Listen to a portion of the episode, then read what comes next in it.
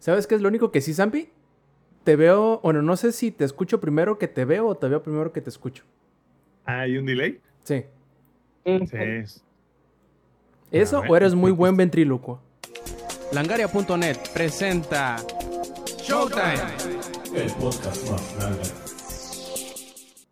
Hola y bienvenidos a la edición 242 del Showtime Podcast. Yo soy Roberto Sainz o Rob Sainz en Twitter. Y bueno, como podrán ver los que ya están en video, tenemos a un integrante más que se reintegra, que se reúne y que pues bueno, tenemos el placer de que nos acompañe en esta ocasión. Pero antes de pasar con esas presentaciones, me gustaría darles un ligerísimo resumen de lo que hablaremos el día de hoy espero yo que nos alcance tiempo para todo. Y si no, pues bueno, ya veremos cómo le hacemos, por ejemplo, el anuncio y ya las primeras pruebas que tenemos de Windows 11, la activación de xCloud con juegos de Xbox Series X, eh, el nuevo modelo del Nintendo Switch, donde va más o menos The Elder Scrolls 6, el cierre de Magic Legends, la serie de Halo que pierde a su segundo showrunner, que la película de Mass Effect no se, no se podría adaptar y por eso se canceló, que nos hackean a Apex Legends solamente para hacer notar que Titanfall está siendo hackeado. Los rumores del GTA 6. Lo extraño que es Cyberpunk 2077 sin su parche del día 1. El anuncio sorpresa de Assassin's Creed Infinity. Los bloqueos de Steam para los viajeros en su tienda. Y por último, el problemón en el que parece que se está metiendo la Overwatch League en Estados Unidos. Por último, lo que hemos jugado es Scarlet Nexus, Assetto Corsa Competizione y Ratchet and, Clank, Ratchet and Clank Rift Apart. Después de esta larguísima, pero larguísima lista de temas, también daremos fin a la larguísima espera que tuvimos a por el Eddie. ¿Qué onda, viejo? ¿Cómo estás? Pues extasiado de felicidad, la verdad, de regresar acá. Este, fueron ¿qué? como cuatro años, tres años. Y aparte ese hiatus que hubo antes de que este fuera mi partición de aquí, este, pues sí, es bonito volver a verlos a todos. Al Inge, al mudo del Inge, que yo supongo que se va a comunicar con señal, con señales de manos, entonces qué bueno verlos otra vez. El éxito bebé al cubano favorito de tres metros y a Rob Senpai. También verlos a todos y volver a escuchar. Qué bonito es estar acá de nuevo. Perfecto, eh, nos estará acompañando. Esperemos que sea ya un miembro, digamos, permanente de la grabación de Showtime Podcast. Si no, lo tendremos pues aquí cada que se pueda. También, cada que se pueda, sobre todo que llegue temprano, también tenemos a ese al cual llamamos al ingenierillo. ¿Qué onda, señores? Sí me escucho, ¿verdad? Digo, porque dijo Eddie de que estaba mudo y la chingada. ¿Qué, pues, me estás discriminando, Eddie, no mames. Este, no, pues aquí un gustazo, aquí está todos bien al tiro, bien. Pues porque lo, lo, importante es que ya somos tantos, de que ya somos como una familia, güey. Y cuando se tiene familia, güey, y se tiene fe, no se necesita lógica, güey, no necesitamos tener. Un bandolero a donde voy. Doy gracias a Dios. Entonces, no, no, no importa, no necesitamos tener 10 mil, 20 mil seguidores, güey. Tenemos familia y fe, güey. Y es aquí lo importante. estamos. UF. Y también alguien que tenía un chorro de ganas de volver al Showtime Podcast. ¿Quién más? Obviamente, el ex viejo, ¿cómo estás? Hey, ¿qué onda, gente? ¿Cómo están? Bienvenidos todos. Efectivamente, tenía un chorro de ganas de volver al podcast, de volver a los streams. Eh, pero sí, afortunadamente ya estamos aquí de vuelta. Creo que como con uno o dos kilos menos. Eh, qué bueno, ¿no? Algo bueno tenía que salir de eso. Pero sí. Y vaya que estamos. salieron cosas, ¿eh? Que salió. No mames, salió. De que salieron, salieron. No te cuento por qué te cagas, güey. Exactamente. Y Zampi viejo, ¿cómo estás, carnal? Salieron hasta los pinches items que tienen, ya ves, los de los Warren en el conjuro, güey. Es que tienen un cuarto lleno de... Así salían, güey. Así hasta la pinche Anabel salió. Dicen que el ex tenía su propia animación de apertura de loot box cuando iba al baño. Así. pues todo bien, aquí contento de que ya somos cinco. Este, si alguien tiene duda de qué tuvo que hacer el Eddie para salir en este podcast, ya saben, ¿no? Pero fuera de eso, todo bien. Muy, muy bien. No le saque y dígalo. No, no es cierto. No, no, no.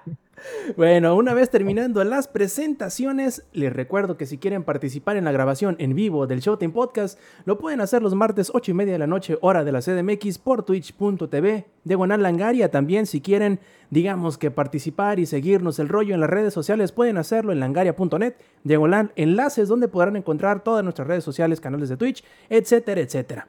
Pasemos a lo primero. Zampi, cuéntanos, ¿Qué tal está Windows 11? ¿Qué tiene de nuevo? ¿Qué tiene de viejo? ¿Y por qué probablemente ninguno de nosotros, este, pobretones, tendremos la oportunidad de, de hacer el upgrade de Windows 10 al 11? De hecho, fíjate que mm, probablemente sí puedan, solo que, y, está raro porque sa- sale el, Windows 11 y, y- yo bajo la, la herramienta de Microsoft para ver así como de, ¿es tu computadora este, elegible para el update? Y me dice, no. Y yo, ¡ah, chinga! Y yo, ahora pues, ¿no? Así de, casi, casi tira tu cosa esa a la basura y yo, "Ah". ya, pues investigar. Y lo que pasa es que Windows 11 requiere el TPM o el Trusted eh, Platform Module, que es básicamente un chip chiquitito, chiquitito, chiquitito, 2.0, ¿no? Que ya tiene muchos años en el mercado, tiene como unos 5 o 6 años. Pero si no tienes la versión 2.0, Windows 11 no se instala. El problema es que yo armé mi computadora, como el Rob armamos la suya, como Lex, como el Inge, y bueno, no voy a mencionar a Lady porque sabemos que Lady no, no ha entrado en, esa, en, esa, en esta liga de super de Todavía PC no Master Race. club. Todavía no es parte del club PC Master Race, pero lo que pasa es que por default viene deshabilitado el TPM 2.0. Entonces, y aparte el, el installer de Windows, bueno, o la herramienta al inicio no te decía nada, nada más te decía no puedes, punto. ¿Por qué? Pues, pues no puedes. Entonces, tienes que ir a la BIOS, activar el 2.0 y entonces ya puedes actualizar a Windows 11. El problema es que muy probable de nosotros, el Lex probablemente no pueda hacer el update a Windows 11 y probablemente no, ustedes, uno de ustedes dos tampoco pueda. ¿Por qué? Porque si no tienes el TPM 2.0, pues la respuesta es no. Y creo que de hecho es la, esa es la razón por la cual existe Windows 11 y no Windows 10 Update este, eh, eh, invierno de 2021. Porque al final del día, Microsoft cambió esa jugada con el TPM y lo hizo por un tema de seguridad. O sea, al final del día, si tienes activado el TPM 2.0, encriptas tus contraseñas en ese chip, entonces es menos probable que te bajen los passwords. Pero el problema es que en el proceso va a dejar fuera de Windows 11 a mucha gente, simplemente porque no tienen ese módulo, no porque su computadora no lo pueda correr, no porque no tenga ese procesador. Dejando eso a un lado. ¿Qué tal está? Porque ahorita estoy usando la versión, este, creo que es como la versión Developer 1.0, algo así se llama. Está increíblemente bueno. Para empezar, se nota que es basado en Windows 10 porque a pesar de que es un developer build, está increíblemente estable. No he tenido ni un solo problema con nada, pues porque es Windows 10. Y siendo Windows, como que está medio raro, ¿no? Que no te salga una chingada carita Exacto. esas. Entonces, hasta ahora no he tenido problema. No Así llegó sea- Skynet, Sí, así sí, sí, empezó así, Skynet. así llegó Skynet. Sin pedo alguno, ¿eh? Qué Sí, bueno, ¿eh? déjame decirle que, que- De la nada, Ahorita que mencionas Skynet, este, la... tengo un proyecto ahorita en la chamba en el que estoy, este, un poquito fuera de tema, enseñando a un AI con Machine Learning, cómo, este, le estoy enseñando a hacer como que unas predicciones ahí de, de un tema del trabajo. Entonces, y le puse T600 a mi AI. Entonces, Ya empezamos mal, ya vale verga esto, llevaste el chiste más allá. Sí, sí, sí, llevando el chiste más allá. Entonces, pero bueno, independientemente de eso, muy bueno. Windows 11. Se nota mucho que lo quisieron hacer muy Apple-like. Tiene muchas cosas como bonitas, iconos y, e incluso el menú de settings se parece mucho al, al menú de Mac OS en su manera. Pero la verdad es muy buen cambio, ¿eh? muy aplaudido para personas como yo que tienen ultra wide. Es una chulada porque el hecho de que ahora el Star Menu está en el medio, digo, lo puedes cambiar a la izquierda si eres un, así como el Pepper Rich Farm, así de en mi tiempo el Star Menu estaba en la izquierda. Bueno, si lo quieres pasar para allá, lo puedes hacer, Pero, por ejemplo, yo que tengo un monitor ultra wide, el hecho que esté en el medio es mejor, que significa que lo tengo enfrente de mí. Así que en mi campo de visión y no tengo como que voltear a ver hacia un lado para darle clic al Start Menu. Los nuevos snaps, layout que puedes tener como que así pinches 4000 ventanas abiertas a la vez para quien tiene ultra wide es una chulada. Y la app de Xbox en Windows 11 funciona increíblemente bien. Gracias mejor que la- Dios. Mucho mejor que la versión de Windows 10. Y la nueva tienda está súper buena, güey. La nueva tienda, para empezar, ya tiene sentido la nueva tienda. Ya descarga las cosas cuando, cuando le pone ya descarga descarga. las cosas y ya hace update y ya puedes ver TikTok en tu computadora. Importantísimo. Importantísimo. Entonces, la verdad, muy bien, ¿eh? Muy bien ahí Microsoft. Se nota mucho que quisieron darle el putazo a Apple en ciertas cosas e incluso el installer, o sea, cuando instalas Windows, te sale así el mismo menú de escoge tu país y cómo te llama y cuál es. O sea, neta se parece muchísimo. Los nuevos efectos de sonido son muy buenos porque antes era así como desconectabas tu USB y era así como alerta sísmica, ¿no? Entonces, así como, ya sabes, de, de que si tenías muy alto el volumen de la compu o algo, desconectabas Sí, sí, sí, era así como de desconectabas un USB y era así como de explotaba tu bocina, güey, ¿no? Ahora es como un turun y ya se acabó. Entonces, la verdad, muy bueno. Les recomiendo, y creo que se los recomiendo a ustedes tres, que de hecho ya bajen la versión de Windows 11 Developer, porque corre por ahí el chisme, por ahí me dijeron que la gente que lo instale eh, desde el preview build de Developer aunque no tenga el TPM 2.0, va a poder eventualmente quedarse en Windows 11. Entonces, probablemente sea la oportunidad de ustedes de sí hacer el update sin tener el TPM 2.0. Aún así, aunque no tengan eso, no es el fin del mundo porque Windows 10 va a seguir recibiendo updates hasta 2025, creo que es. Que la neta son cuatro años más. Si tú tienes una compu antes de 2016, estamos hablando de que son prácticamente 10 años, ¿no? de, de tu compu, entonces mm, probablemente ya la hayas cambiado a, esa altura. Mucho, mucho sentido. De hecho, también, Zampi, probaste un poquito de Xcloud, ¿no? Ahora que lo abrieron, ¿qué? ¿Hace Oh, la semana sí. pasada? ¿Qué te, te Bueno, pareció? que, que lo abrieron. Bueno, lo, lo abrieron, este, la versión, este, para, o sea, para navegador. Entonces, y al, al abrirlo para navegador significa que ya lo puedes jugar en la computadora, literalmente. No está todavía en México de manera oficial. Ya anunciaron que se va a lanzar en México de manera oficial a finales del año, pero lo que puedes hacer es te conectas con una VPN a Estados Unidos y con eso ya, ya te da el acceso a xCloud. La- lo malo de cuando te conectas a la VPN es que tienes un poco más de, este, de latencia, porque al final del día pues, el servidor está en US, no está en México, pero ya pude jugar MLB The Show 21, lo cual me impresionó porque los puedes jugar increíblemente bien. Jugué como los primeros 20 minutos de Outriders, pero la verdad, qué chulada. Qué chulada, porque lo único que tienes que hacer si tienes una PC es abrir tu navegador, xbox.com diagonal play, y con que tengas un control conectado, no tiene que ser el control de Xbox, puedes hacerlo con el control de PlayStation, by the way, si lo tienes. Y en cinco minutos ya estás jugando tus juegos de consola en, a través de un streaming, evidentemente, en tu PC. E incluso conectándome yo al, al servidor de US, no es tan malo la latencia para que digas, puta, está injugable. Obvio, no, o sea, no es para jugar Halo competitivo, ¿verdad? Pero, ah, Ori and the Blind Forest, MLB The Show, Outriders, hay muchos juegos que no requieren como que sea así de que increíblemente preciso, base de Pero eh, ahí sí explícame algo, porque estoy así en penumbras. ¿Necesita, ¿Necesitas suscripción de Gold o Game Pass Correcto. o algo para hacer eso? Necesitas ¿Cuál de las dos? las- necesitas la tercera que no dijiste. Ah, necesitas, la- ah, hay otra, ¿no? Sí, creo que Eh, que hay otra. es la Ultimate la que necesitas. Entonces, son tres tiers. Es la Xbox Live Gold, es este Game Pass nada más, y el Ultimate, que el Ultimate cuesta 220 baros al mes. Y el Ultimate es la combinación de, o sea, el Ultimate te da el Xbox Live Gold, te da el, el xCloud, te da el Game Pass para PC y el Game Pass para la consola. Entonces, por ejemplo, en mi caso, yo no uso el Gold ni uso el Game Pass de consola, pero sí uso el xCloud y sí uso el Game Pass de PC. Entonces, por 220, 229 baros al mes, una cosa así, la neta es una ganga, güey. O sea, es una ganguísima.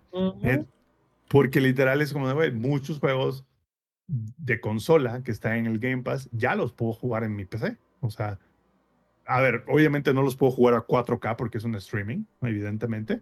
Pero es así como de, pues te quitas la cosquilla de ciertos juegos en específico, ¿no? Entonces, la verdad, bastante bueno. Ojalá no se tarden tanto en sacarlo en México. O sea, no, ojalá no sea así como de, lo vamos a sacar a finales de 2021, 31 de diciembre, ¿no? O sea, ojalá no sea tan tarde.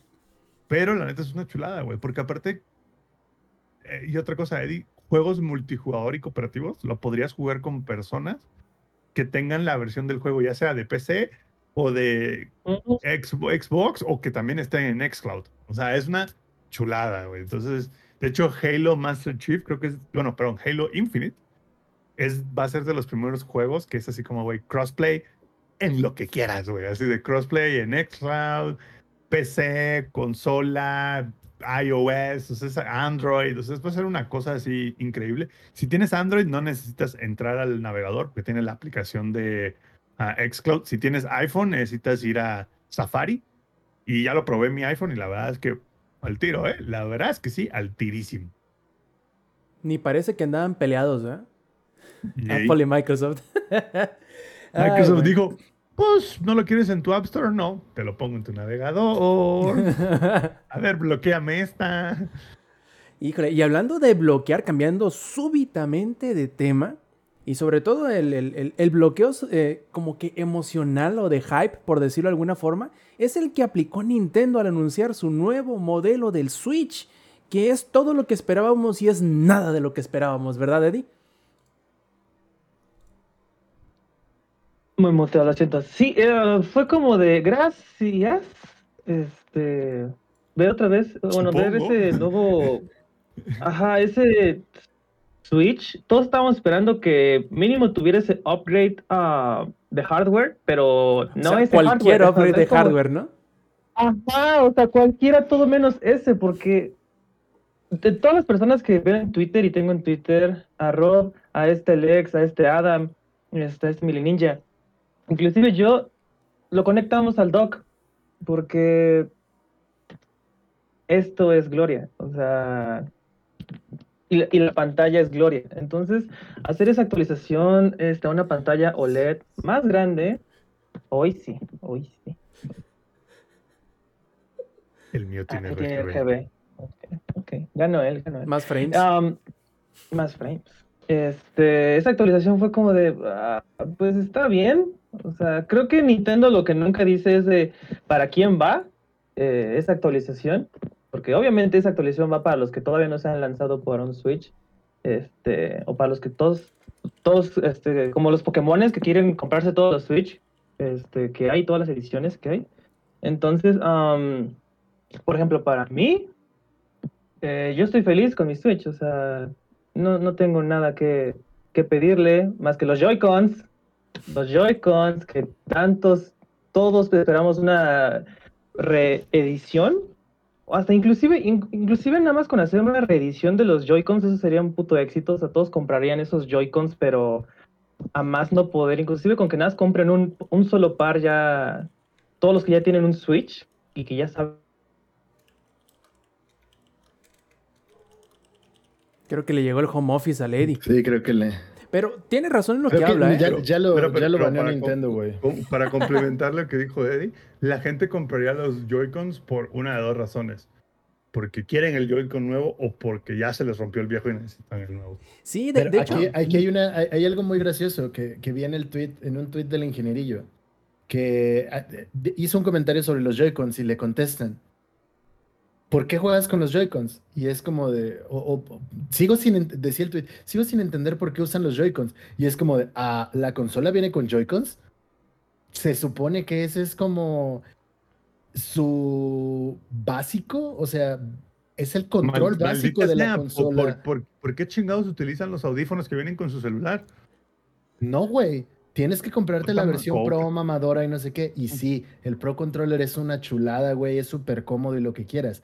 Pero una consola que viene con un control base debería ser capaz de que su control base soporte X chinga que se le tiene que dar. Y no es como que digas, no, pues es que también ustedes se pasan de verga y lo juegan, no sé, lo que quieras. Debería ser capaz de soportar la chinga del Smash porque el Smash es una de las franquicias más importantes dentro del Nintendo Switch. Es probablemente la razón por la cual una de cada cinco personas o cada cuatro compraron el Switch. De acuerdo. Entonces, si no es que hasta más. los Joy-Cons vienen con la consola y se utilizan porque son el control base de la consola. Está bien que haya una versión Pro, pero no debería ser necesario que tengas comprarte, que comprarte el Pro Controller para poder jugar como Dios manda. Entonces, ¿por qué usan? Sigo sin entender por qué usan los Joy-Cons. Porque es el control base de la consola. Punto. Así es, y de hecho, actualizaciones O- o- que a mí me habrían creo- gustado definitivamente que arreglaran que- el creo que gran vol- problema que son los Joy-Cons. Creo, creo que ya volvió el Eddie. Y lo que no No entiendes, me Eddie, quedé. te Ajá, quedaste en que, en que los Joy-Cons nuevos al parecer van a aguantar más y que todo el mundo los va. No, no, perdón, espérame, que no hay Joy-Cons nuevos, sí es cierto. Ah, se la creas, creyeron. Eso, Se la creyeron. Mira, mira, Nintendo me va a matar al rato cuando termine el podcast, pero estos, Joy estos sticks de un Vita de casi 10 años, porque creo que salió en el 2012 o 13, Mm, apenas antes, tuve que cambiar, apenas tuve que cambiar este Joy-Con, porque este, este Joystick. Vita Stick, es de, este, perdón, joy- eh, joystick, es de segunda mano. Entonces cuando me lo vendieron no servía este. Lo compré en Amazon, yo hice el cambio y ya está como si nada. Y eso fue casi 7, 8 años desde que salió. En cambio, esa chingadera que tengo allá, que la amo, pero es una chingadera de todas Pero formas, ya sa- tengo salió- mi salió cajita. En 2012 salió el Vita. Así que échenle mi Ah, compa. Vita. Esta chingadera que tengo allá, ya he comprado tres de estos. Son los repuestos del, del, del- del- los Joy-Cons. ¿Y cuándo lo Nintendo compraste, Switch. Eddie? ¿En el hot sale de, de mayo ahorita? ¿Qué pasó? ¿Cuándo? ¿Cuál? ¿El Switch? Sí. Ah, ¿verdad? Sí. Ah, ¿verdad? Lo mira, compré en pero mira. 2018, creo. Y a los seis meses falló uno y se tardó otro un año. Y otro después, otros seis meses. O sea, Pero vean es qué así en ronda. No, no, no, lo están viendo mal. Vean qué buen pedo es Nintendo. güey. No importa si te acabas de comprar un Switch ahorita, no vas a extrañar nada del nuevo. Porque probablemente no veas la pantalla OLED porque lo usas docking o dock, como sea que se llame. Entonces, Nintendo lo pensó y dijo, güey, mejor vamos a sacar una actualización que no moleste a nadie. ¿No? O sea, Eh, ¿por qué haríamos de ganar? sí va a molestar gente. Sí va a molestar gente, güey. ¿Por, por qué habríamos de innovar? bien. Es que es, es la parte cagada. O sea, yo creo que todo el mundo esperaba la parte de rendimiento y cuando yo vi el tráiler, dije, ahorita va a venir la parte del rendimiento. Ahorita viene la parte del rendimiento. Y acabó el video y In- la parte del el- rendimiento. Inserta el meme de Anakin aquí. Pero ya me vas a hablar del rendimiento, ¿verdad? Ya, aquí. ¿Verdad? Y, eh, eh, es- o sea, entiendo, se va a ver más bonito, sí. Ahora la pantalla es 1080. Ok, qué bueno, vamos a poder ver cómo se caen las frames. Sí, de hecho, Puta vergüenza les debería de dar que en pleno 2021 digan que tener una pantalla 1080 es un upgrade. eh, de hecho, Vergüenza les debería dar, güey. Yo, yo pensé, de- hay muchos rumores rondando por el internet a, costa de esto, en donde dicen que muy seguramente los planes de Nintendo sí eran de, de hacer algún tipo de upgrade en cuanto al chipset de- del Switch Pro. De hecho, no sé si recuerdan que hablamos de, de un rumor en donde supuestamente se habían muy confiados de que iban a tener el suficiente abasto de, de piezas para nunca entrar en el, en el problema del, del chain supply que hay en todos lados, del silicio. Y probablemente lo que sucedió es que en algún punto de entre que se filtró o se, se comentó esto y el momento en el que lo anunciaron fue que no pudieron asegurar eh, los chipsets nuevos y por lo tanto echaron un pasito para atrás en lo que pudieron, que era precisamente en lo interno. Y dijeron, bueno, saquemos lo demás, que es la- el nuevo diseño, porque tiene una patita que ah, desde lejos se ve mejor. Y la tele, la tele, la pantalla está mucho mejor, pero yo creo que, hijo, Nintendo hizo un Homero completito. Porque prácticamente dio lo que todos esperaban, pero menos lo que todos esperaban. Porque solamente ese último pedacito de, vamos, mejorarlo en lo que sea, en cualquiera, que tenga poquito más de, de, de poder el micro, ok, no. Bueno, pues de menos métele más RAM. No, tampoco. Chingámelo, ok. Lo haces, le vas a poner el ¿Más escalador? ¿verdad? Eh, La batería, no, pues tampoco. Le vas a poner un escalador, ¿verdad? No, tampoco. Chingámelo. Entonces, ¿para qué? ¿Para qué lo haces, no? Oh, oh, oh, oh. El dock, ahora el dock prende, güey. Mm, Y no raya la pantalla, ¿verdad? No, el dock, ahora- el dock ya trae esto. Esperen. Esperen, esperen. Viendo los mensajes del Tinder del, del Eddie. Ay. No, es el chat de Langaria. Ahí está. Justo, justo eso iba. El, el puerto LAN, güey. esto, güey, el puerto LAN. Esta cosa, ¿por qué no viene incluida desde siempre? ¿Por qué? Porque O Nintendo. sea, Porque porque Nintendo. El Wi-Fi, no sé si les ha pasado a ustedes dos o a ustedes tres que tengan el Switch, que el Wi-Fi es horrible. Esta madre tiene más estabilidad que, que el Wi-Fi del, del Switch. Lo siento, esos sí son rants para que veas, Samper. Entonces, eh, esta cosa ya viene incluida, ya viene fusionada al, al nuevo dock, que se ve muy chido, o sea, se ve su nuevo diseño, sus nuevas este, y, eh, curvas, se ve más chido. Y eso es lo único relevante para mí, ese nuevo dock. Y ya.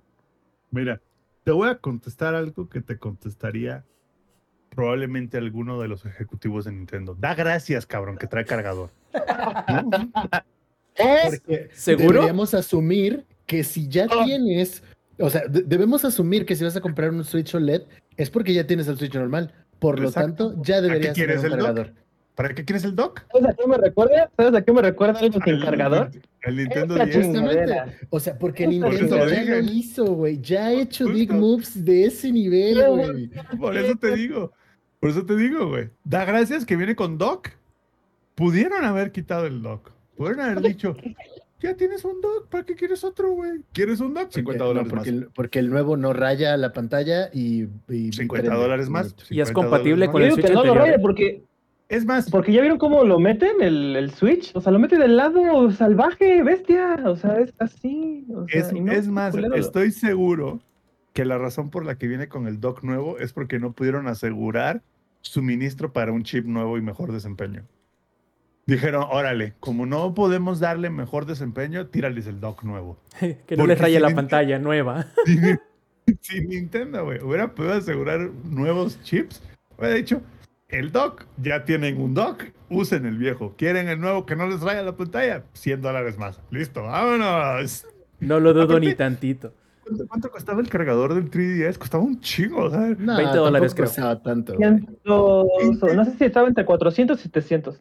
Eso me acuerdo. Y eso fue Es- hace ya Ahí, años. ahí te va. Para una cosa que tiene 30 años de existir ese tipo de cargadores, porque a ver, no es como que el cargador del 3DS era el cargador así USB Type-C con controlador. No, no, no.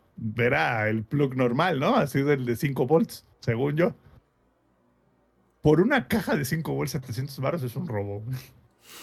El que Pero sí bueno. duró muchísimo era, era el cargador del Game Boy SP, porque ese mismo cargador le, le entraba al Todo, güey. 3D, al- no, Al 10, DS. ujú. Es, es al más, 10, es- ajá. ese cargador, Eddie, tú lo agarrabas y lo, se lo ponías en una laptop de, de nivel consumidor y funcionaba. Porque era el estándar de la industria en aquel momento. Sí, lo adaptabas nomás y listo. Literal, le cambiabas el plug y vámonos, funcionaba. Y bueno, lástima para todos nosotros y aquellos de ustedes que estaban esperando el upgrade, pero yo creo que aunque es una decepción en muchísimos niveles, va a haber muchas personas que estar- estarán más que contentos con tener una mejor pantalla porque juegan este, directamente en el modo portátil.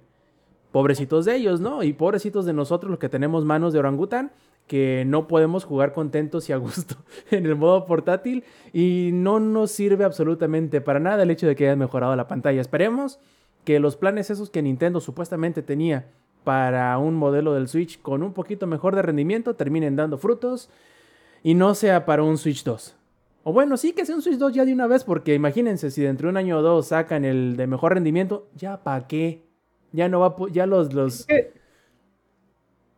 Sí, es que es lo que te iba a decir, porque dime qué juegos hubo exclusivos o cuántos hubo exclusivos para el New 3DS. Creo que nada más hubo dos, que fue Xenoblade, Chronicles y otro más. Hyrule Warriors. Y ya hasta ahí. Ajá. Y que querían hacerlo para que tuviera sus juegos exclusivos, pero creo que Nintendo le dio ferio de que no mames, o sea, vamos a partir al, al 3DS, o sea, los que sí pueden jugar los chidos y los que pues lo siento. Entonces, ese es también mi miedo, y también yo creo que ese es el miedo de Nintendo, de que si hace un upgrade al, al, al Switch, ¿qué tal si los developers dicen, no, pues es que ya no se, ya no va, no va a jalar en el, en el viejo Switch, nada más va a jalar en el nuevo? O sea, va a vender, a huevo va a vender, pero pues, ah, no sé, yo siento que también va a ser eso. Pues ni modo, le vamos a dejar aquí para que vean el, el nivel de interacción de la, de la sala de chat y de la grabación en vivo del Showtime Podcast. Le vamos a dejar un pequeño este, encuesta sobre si usted se los compraría, querido escucha, y si quiere participar en este tipo de mecánicas, que no se les olvide martes 8 y media de la noche, hora de la CDMX, participar en twitch.tv, diagonal langaria, en la grabación en vivo del Showtime Podcast. Vayamos a la siguiente noticia, plebes, ya que sacamos toda, pero toda, toda. No, que- espera, espera. A ver, a ver, a ver. Si ya tienes un Switch normal, en lugar de comprarte los LED, cómprate un Quest 2. Podría ser, podría ser. Ya lo Cuesta veremos. lo mismo. empiecen a pagar, güey. Cuesta- es que sí. a pagar, güey. Cuesta lo mismo y créeme que el joystick de esa madre no se rompe. Me voy a tener que comprar primero un collarín para que no se me vaya la cabeza de lado, porque ando todo jodido del cuello, ya sabes. Este, para el visor de, de VR, pero ya veremos, ya veremos. Lo bueno es que se puede devolver, digamos, si lo compro de Amazon. ¿no? Exacto, lo compras y ya si ves que de plano no, pues ya de ahí se va de regreso. Perfecto. A ver, no sé si el ingenierillo ya terminó de hablar con su señora madre que nos dijo que estaba hablando, pero en dado caso de que no, de todas maneras tenemos a Lady que nos va a poder eh, apoyar en el siguiente tema, el cual es, plebes, neta, así de, de compas, no se emocionen por el próximo Elder Scrolls, dice nuestro amo y señor Todd Howard que todavía está en lo que podremos considerar la fase de diseño. Así que no sé, Eddie, ¿cuántos años más le echas a que puedas jugar el siguiente Elder Scrolls? ¿Cuatro? ¿Cinco? ¿Seis? Ese Elder Scrolls lo, no, nos lo van a implantar en el chip, acá en la cabeza, el chip acá, en la- en la- ya va a ser este integrado. Va a ser, va a ser parte de la inteligencia artificial que está programando el Zampi. que nos domine. Sí, sí, sí. Lo- lo- lo- lo- le voy- eh, no sé si sabes que ya ves que hay un, un Güey, Super con Mario, Power BI integrado, cabrón. hay, un- hay un Super Mario de, de Excel. Pues me dieron una gran idea. A T600 le voy a poner, en Python le voy a poner este Super Mario. Skyrim. Para que... Skyrim, bueno, no sé si Skyrim está en Python, pero Super Mario sí. Boom. Doom, sí. Por cierto, acabó la encuesta y unánimemente el 100% dijeron que no se iban a comprar el Switch OLED, nomás para darles el update. El 100% dijo que se iba a comprar el Quest 2. Exacto. Digo, ¿qué? a ver, ingenierillo, ¿qué piensas tú? ¿Qué? ¿Del Estamos Switch OLED? hablando de, de que Skyrim lo vas a... O sea, cuando nazcas, güey, Solo los... te, van a dar un- un- una consola handheld como tipo Game Boy y ahí vas a jugar Skyrim en, en lo que la enfermera te saca el aire, güey. No, güey. Cuando nazcas No. va a ser la escena de la carreta de, de que estás llegando, güey. No, pero es que, espérate, ándale, va- te vas a despertar después de que te haya parido tu madre y lo primero que vas a ver va a ser, hey, you're awake. Así la, la carretilla, güey. Y tú así de, ah, cabrón. Todd Howard, desgraciado, lo volvió a hacer. You did it again. Este, no, bueno, eh, eh, hablando, están hablando del, del Switch OLED, ¿no? De. No, ya, eso, eso ya pasó. ¿Está en inteligencia artificial o qué, qué rollo? No, no, ya me- No, lo que platicábamos, ingenierillo, es que dice nuestro amo y señor Todd Howard que, bueno, no nos emocionemos tanto como por el próximo Elder Scrolls, porque podríamos decir ah, que ya, apenas se encuentra en fases de sí, preproducción. sí. Sí, ya lo vi. Fíjate, eh, se me hace que Skyrim, en, en lo que respecta a su primer trailer que salió, que no era nada, güey, nada más era un montón de personas así como medio tribal, güey, el rollo de... O sea, que era como parecido a la canción de, del Dragon Ball, que creo que ni siquiera es la canción de Dragon Ball, el, primer trailer que sale. Y sale nada más como, pues, el, esto va a ser Skyrim y la gente así de, ah, y todavía tardó como dos años en salir, creo. Este, pero todo lo que ellos han hecho previamente ha sido como iteraciones de los motores que han tenido. Por ejemplo, Morrowind en su tiempo fue una chulada, sobre todo para máquinas viejitas, porque era masivo, güey, era grandísimo, era, pues, tenía muchísimos eventos, era lleno de bugs, como la chingada. Pero era, este, después de esto ya viene la, cuando hacen la adquisición de, de la franquicia de Fallout, meten Fallout 3, güey. Ah, bueno, o sea, llega Oblivion, meten Fallout 3, y ya después de Fallout 3 se quedan, no, ahora sí vamos a, a moverlo, a, a, a llevarlo al límite el motor. Y yo creo que el motor que tienen ellos sí tiene que tener una actualización grande, porque, por ejemplo, no puede, tiene que ser algo que los lleve no nada más a la siguiente iteración de The Elder, The Elder Scrolls, sino también es algo que les va a poder dar, por ejemplo, si el motor es suficientemente poderoso, la siguiente iteración de Fallout, si es que deciden ir en esa dirección con la franquicia en jugador sencillo de nuevo.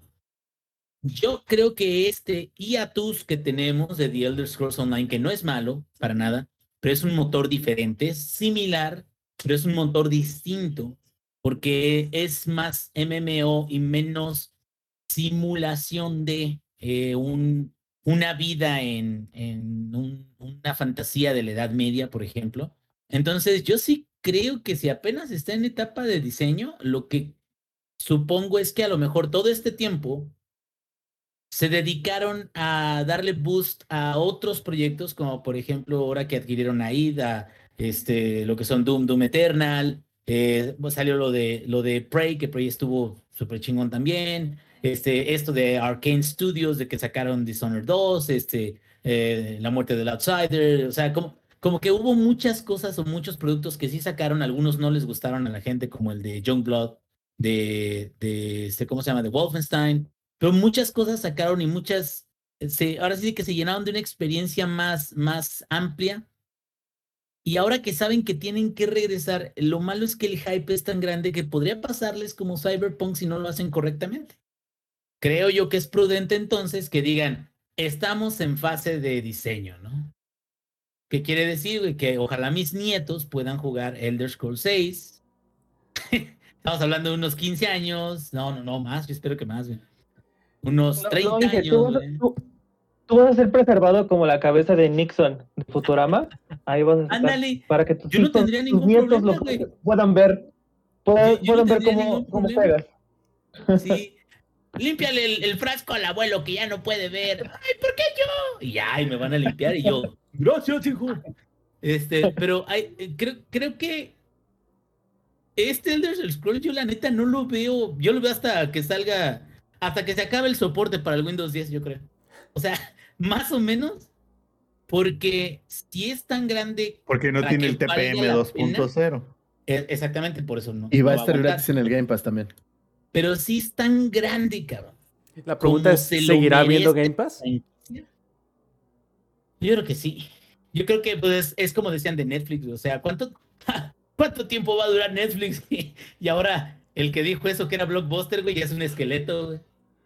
Y, y este, ¿por qué? Porque yo creo que, que los servicios de streaming bajo demanda son capital asegurado que va a seguir dándoles mucho dinero a los dueños y precisamente van a poder crear cosas que a lo mejor antes era más riesgo, un riesgo más, más este, cuestionado a la hora de ejecutarlo. El poder desarrollar, no sé, el nuevo Elder Scrolls o qué tanto le van a meter. No sé, o sea, creo que vamos a tardar todavía años en ver algo de The Elder Scrolls. Pero si lo vemos, sí quisiera que fuera en términos de open world algo parecido o algo similar al salto, el salto que dio de GTA V a Red Dead Redemption 2, eh, Rockstar. Es más, ingenierillo. estoy- ¿Qué onda? Sigue, sigue, sigue. Termina tu punto. Sí, o sea, lo que pasa es que yo ahorita que estoy súper este, de mamado de, de Red Dead Redemption 2, pero la verdad es que el mundo abierto técnicamente, y eso siempre lo hemos dicho, o sea, como que el, el motor, el mundo en sí, o sea, independientemente de que te gusten o no los quests o de lo que quieras, o sea, todo está como muy, muy, muy bien integrado y es una experiencia tal cual que puede distar tanto del- de, la- los quests principales como tú quieras y existen actividades y cosas que suceden. Ese es a lo que le tienen que tirar, para allá tiene que ir el pedo porque alguien tiene que decir, como decíamos en 2011, o bueno, después, años después, tienen que tirarle para, voy a jugar y no sé qué voy a hacer. No sé si voy a avanzar la, la el quest principal, no sé si voy a hacer quests secundarios, no sé si voy a encontrar cosas nuevas, no sé, pero voy a jugar y me voy a meter un rato en ese pinche mundo. Y luego con el quest 2, dice Zambi, o con el quest 3 o el quest 4, el que salga ya para cuando esté Deal de Scores. Quest, sea, Dragon Quest XL. Ándale, eh, Quest, Dragon Quest XL, pero a lo que voy es, imagínate, o sea, realmente ya que le apunten no nada más a la pantalla de alta definición, que le apunten también al, a la siguiente generación de gaming que es el VR, pero que sea tan sólido ese motor como para que a partir de ahí pueda venir muchísimas más cosas. O sea, antes eh, Bethesda le enseñó a mucha gente cómo hacer mundos abiertos con Skyrim, con Fallout 3. Fallout 4 tuvo ahí sus bemoles con lo de los establecimientos, pero también es muy bueno el, el- el juego y sobre todo ya cuando le agregas los DLCs. Pero antes era una autoridad Bethesda en mundos abiertos y ahorita ya no. Ah, Tienen que reganar eso porque tienen la capacidad y en algún momento fueron punta de lanza. cabrón. Yo creo que sí valdría la pena ver, eh, ahora sí de que emocionarse un poquito, pero pues ahora sí de que ya con todas las experiencias que hemos tenido, tener nuestras reservas. Así es, sí te digo, qué bueno que mencionaste a GTA, porque precisamente esta semana volaron los rumores y salieron ciertos detalles que complementan un poco lo que ya habíamos platicado hace algunos meses, no sé si recuerdan, que salió un- una nota, creo que fue en abril del año pasado, en donde decían, plebes, GTA 6 no va a ser tan grande como GTA 5, pero va a ser un juego que va a tener contenido constantemente, va a ser menos ambicioso, pero va a durar más tiempo. Entonces ahora llegan nuevos rumores que complementan estos eh, eh, planes que eh, se habían filtrado de Rockstar para el próximo GTA. Y viene confirmado por tres partes separadas. Primero Tom Henderson, luego Jason Schreier y por último Andy Robinson. Que los tres son este, eh, periodistas eh, que tienen contactos en diferentes estudios desarrolladores y los tres más o menos tienen información que se complementa o que eh, se confirma entre sí.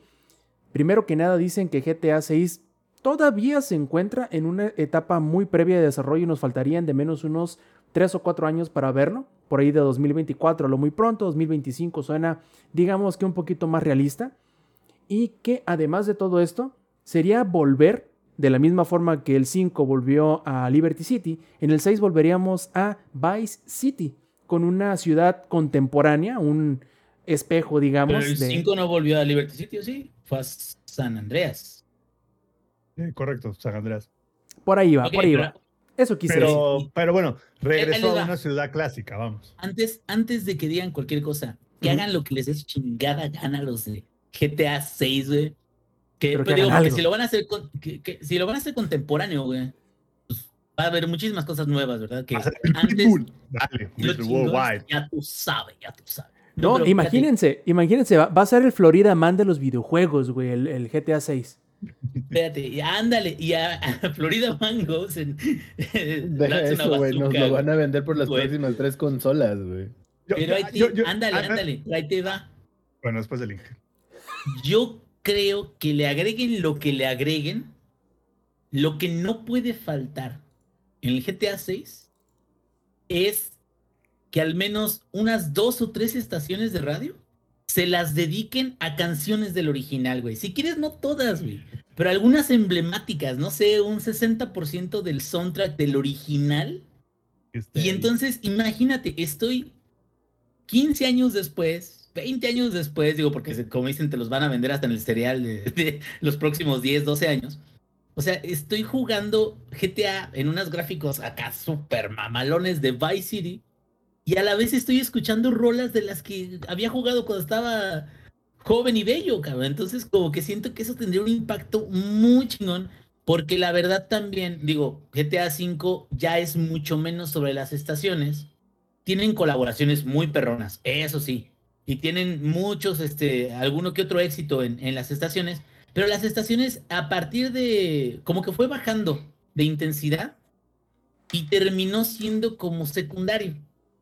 Lo principal era, nah, pues vete y este, haz, arman desmadre, que eso es lo que a mí no me gusta de los open world. O sea, no tienes por qué decir, voy a salir y voy a explotar todo, pues, o sea, no, o sea, ¿y ¿qué tal que yo nomás quiero manejar o, o, o irme para tal lado o ver eh, un evento este, aleatorio, lo que quieras? Y sin embargo, para hacer honor a Vice City, que yo sé que muchos easter eggs van a, van a estar ahí, creo que la música sería extremadamente importante, porque sin su música, Vice City no habría tenido el éxito que tuvo, güey. Bueno, ya que terminó el VGT, no importa nada de eso. No van a poner ningún soundtrack viejo. ¿Sabes qué sí van a hacer? Bonnie, baby. Baby. Eso es lo que van a poner. Y No hay nada de malo que pongan cosas nuevas, Va- güey. va- que las espérame, pongan, van a que poner, pongan- van a poner, pero que Espérame. den la opción de que haya lo, lo original, cabrón. Mamacé, mamazá, mamacusa, güey. mira, Back Bunny, Doja Cat, J Balvin, eso es lo que va a haber. Y en lo que se van a enfocar no es en eso, güey, se van a enfocar en el multijugador. En eso es en lo que se van a enfocar. güey. Es más, el éxito del multijugador de Grand Theft Auto Online es la razón por la cual todavía no tenemos el 6. Justamente. Y ahí está. Así que tú, con tu shiny PS5 y Rockstar así como de, mm, no, así de, sí, pero te vamos a dar el GTA V remasterizado del remasterizado, ¿no? Porque creo que ya, ya van como bichos cuatro remasterizados de esa madre, ¿no? Para el Nintendo Switch OLED 3.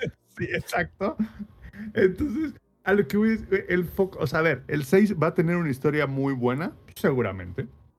Va a tener un single player bueno, sí, pero no creo que sea el mejor single player de todos. Yo creo que lo que va a tener muy chido el 6 es el multijugador, porque ya se dieron cuenta que con el 5, que el multijugador es una puta mina de dinero, güey. Y el, Oye. éxito, y el éxito que ha tenido el online es la razón por la que no está el Oye. 6 Qué, Más qué gacho el, qué gacho el Eddie, güey. Dice, todos los que quieren esas canciones viejitas ya van a estar muertos para cuando salgan. Exacto, ya. Gracias, bien Eddie. ya- Gracias, ya- güey. Gracias. Ya, va- Sí. ya vacunados No, ya- contra el Ya, COVID-42. yo ya me voy a ya. vacunar, güey. Ya para allá. Digo, Ya. digo, sí me voy a morir. ¿Por me voy a morir dos? probablemente antes que ustedes. Sí, no, Pero yo No, espero que. no, no, no, no, no, cabrón, no a la fila, güey. Yo voy primero. No, bueno, bueno, ahí. ahí luego, No, no, luego pero, platicamos. pero, pero, o sea, habla- hablando en serio, ojalá y lo haga Inge, porque la neta, Vice City es, es un gran juego y ojalá tengan muchas de las mecánicas de lo que era Vice City tan bueno, ¿no?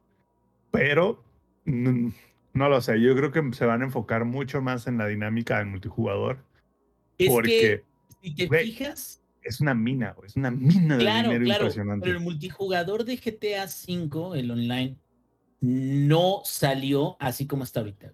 güey. Mm, Para nada, güey. Por eso te Fue digo, creciendo No, al a principio se través dieron de los cuenta, años.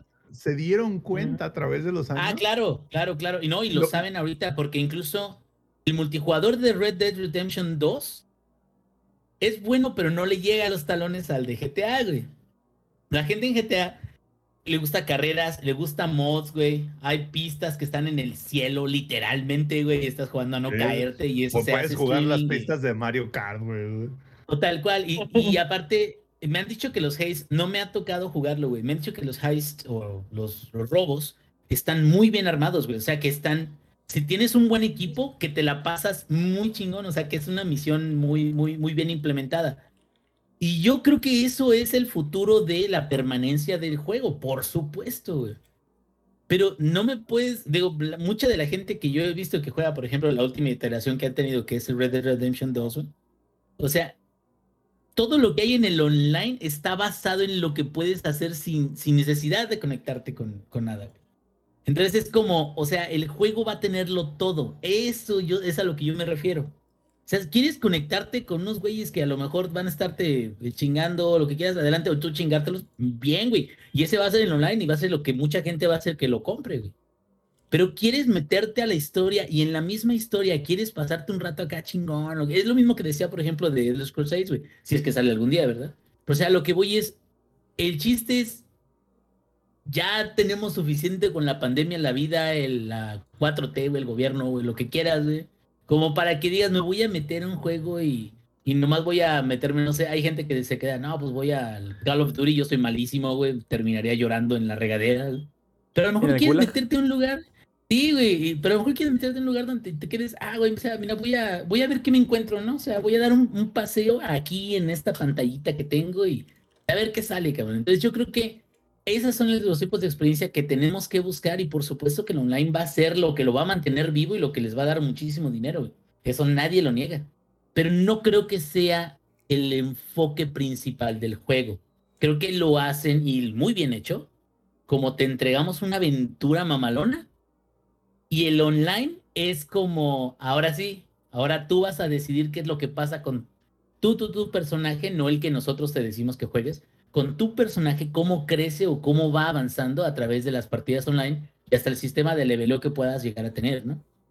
Entonces, creo que esas dos partes o dos secciones es lo que hace que también la gente le meta tantas horas. Porque puedes decidir, tienes la capacidad de decisión y no necesariamente estás bloqueado en una o en otra.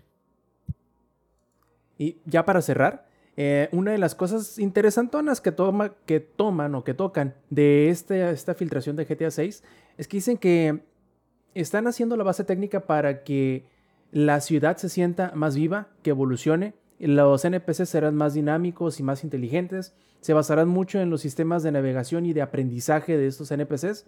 Entonces se sentirá cada vez y se adaptará cada vez más viva la ciudad y se adaptará a las cosas que tú hagas y cómo las hagas y cuándo las hagas.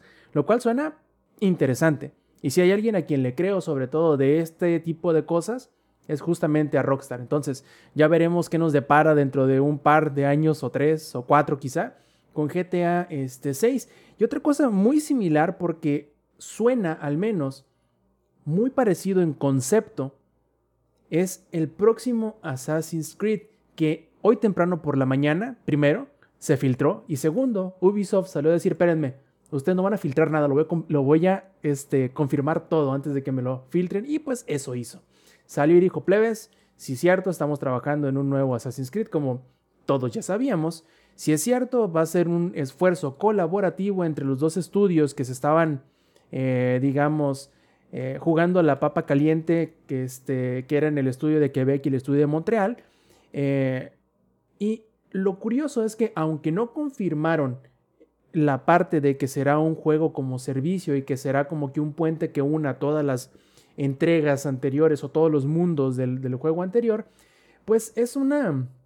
Es un concepto que no suena extraño si tomamos en cuenta un poquito lo que es Assassin's Creed como concepto, que es, ok, es una persona en el futuro que está reviviendo este, recuerdos dentro del DNA de sus antepasados. Entonces, tiene sentido el hecho de que haya un juego que una todas las demás eras que ya hemos jugado en un gran juego completo, o en una experiencia, una, este, en una historia que los ponga todos juntitos y que los haga caer al menos y los haga embonar en una, en una sola historia.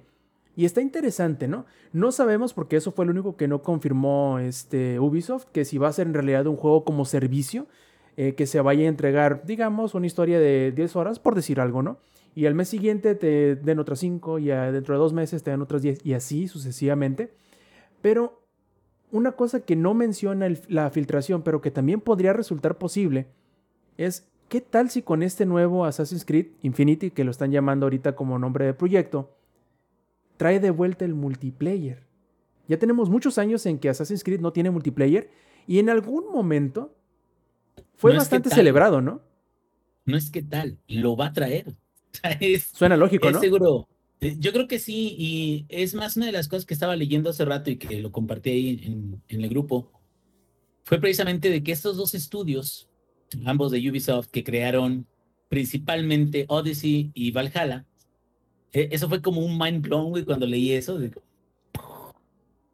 que te das cuenta de que hay una cierta, aunque sea amistosa o de negocios, rivalidad entre este, estos son de la misma empresa al final de cuentas, pero hay como una cierta rivalidad de, de ambos estudios y por eso se sintió, no se sintió que Valhalla fuera una progresión natural de Odyssey, que es algo que yo sí sentí de Odyssey comparado con Origins. O sea, Origins trae muchas cosas nuevas, trae muchos quests, trae muchas, qué buena onda. Y Odyssey mejora mucho de eso, trae algunas cosas que no les gustaron a algunos, como los mercenarios y todo eso. Pero sí se siente como una versión mejorada de la anterior. En este otro, en Valhalla, se siente como visualmente más atractivo, con otros sistemas, pero no necesariamente como una continuidad de ese. Podría decirse que es como un juego aparte, o sea, con su jugabilidad, con su historia, con lo que quieras, pero realmente no que está atado directamente a, la evolución de una franquicia, ¿no? Entonces, digo, si van a trabajar esos estudios juntos, que lo va a hacer de huevo, si va a ser, si van a hacer esto el proyecto más grande de Assassin's Creed que tengan o que hayan tenido, creo que tienen todos los medios y todos los recursos y tienen todos los archivos y todo lo que quieran para poder hacer un game as a service. De hecho, yo recomendaría, digo, yo valgo verga porque en mi opinión soy un pendejo que, que le gustan los juegos nada más. Soy un ruco, güey, que se va a morir. Dice el Inge, yo opinaría que, que el nuevo Assassin's Creed traiga el soundtrack del primero. Yo, yo diría, nada, güey, no, no, no, no, no, no. No, pero esto sí es cierto, güey, eso lo mantengo, güey. Yo creo que GTA 6, si no trae nada de las canciones de antes, güey, no, que chinguen a su madre. Pero bueno, ya. Los jovencitos que andan. Pero ¿sabes lo que más me emputa? Está bien, güey, pero lo que más me ya emputa, que- pero- Bueno, ahí va. Yo creo que si no lo hacen de esa manera, está muy cabrón que saquen algo en, la- en- en la franquicia que realmente pueda hacerla sentir renovado, que la pueda extender su tiempo, su periodo de vida por mucho tiempo. ¿Por qué? Viene, eh, ya estuvo los druidas, ¿no? De DLC, de Valhalla. Este, viene pues ya lo del de este nórdico y la chingada. Viene Francia en un futuro DLC. Y en Francia ya este, nuevos peinados y nuevo todo eso. Ok, cabrón. Luego viene, Pero si en el espérame, nuevo luego viene Wyoming y Texas. Ah, pero son en, en ATS, güey. Pero, y- pero están, eso sí, están mamalones para que veas. Ándale, es que, digo, ahorita que lo dices, es que un juego de Assassins donde en analogía sea como cuando a- American Truck Simulator va agregando estados, es algo que a la gente que le gusta el juego, que le gusta la, eh, sí que son fieles a, a lo más reciente, lo más nuevo, que les gusta andar buscando cosas en el mapa, andar descubriendo secretos y todo eso, güey, van a abrir una nueva zona, va a ser la más reciente, va a ser la más chingona. Ah, pues jálate, güey, o sea, vamos a seguir jugando, vamos a seguir dándole vida a este juego. Yo creo que si lo hacen correctamente y se van a diferentes épocas o lo que quieras, yo creo que sí le podrían dar más vida de los dos años que va a tener Valhalla. Pero pues ya, ya eso estoy, soy, yo solo soy un ruco que se morirá antes que ustedes, pero bueno, está bien, eso es lo que yo opino. A ver, Eddie. Tengo yo la impresión de que jugaste Valhalla, ¿verdad? Terminado jamás. Pero lo Ni el jugaste. Es que ahí les va. Ahí sí ya lo tengo. De hecho, lo tengo listo para, para intentarlo terminar otra vez.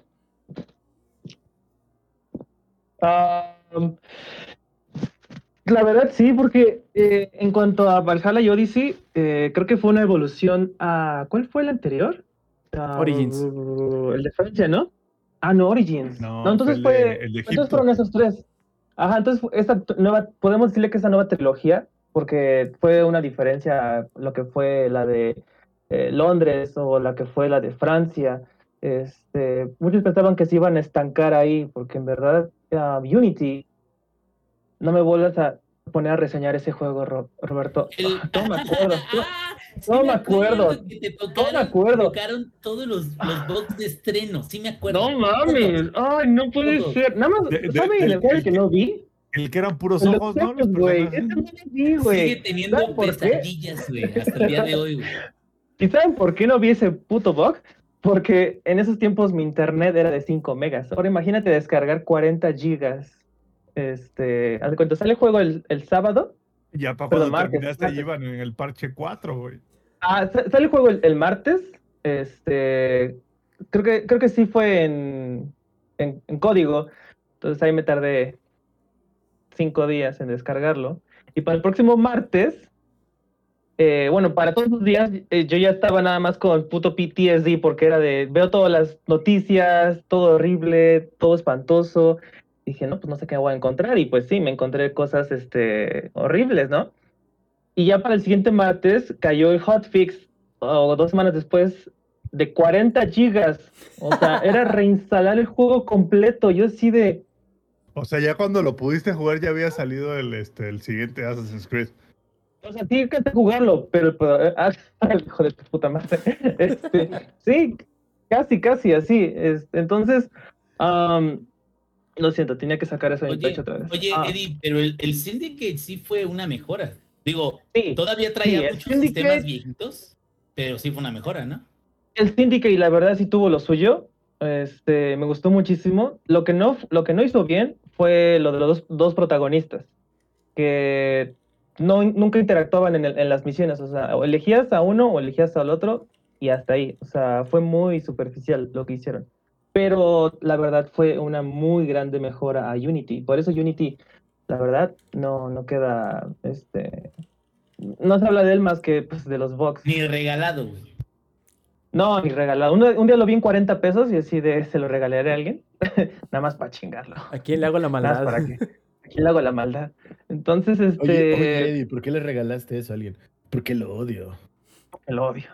Así que, así como el, este, el este marihuano de, de Zoé, ¿no? ¿Por qué pateaste la cámara? Porque te odio. Maldita presión, güey. Sí, lo que veo de, de, de Ubisoft es que intenta salirse de ese um, estancamiento que ellos sienten que la gente va a ver de parte de ellos. Um, porque a, a mi parecer estos DLCs de Valhalla, cuando los vi fue como de... No me llama la atención comprarlos. La verdad, los de Odyssey me llaman más. Esos de Atlantis y la de la primera daga, de First Blade, fue como de, ok, va. El de, el de Atlantis está muy chingón. Digo, ya es cuando te hace mete más la, la fantasía en, en Odyssey. Lo único que a mí no me gustó de la primera daga es que te muestran, como que sentí muy forzada la unión de la historia, güey, de, de cómo, cómo poder vincular al Mistios, que era un güey que tenía la lanza de... Al místico. eh, al místico. Que ¡Místico! tenía la, la lanza, este, una lanza, ¿cómo se llama? De este, Leónidas, y que era un chingón. Entonces, ¿cómo, cómo ligarlo a los, a los, este, asesinos, ¿no? Al credo, tal cual. Y pues, o sea, siendo como que, es, en, en términos de DLCs, creo que patina Ubisoft hasta la fecha. Porque hay cosas que siento que no las ter- aterriza bien.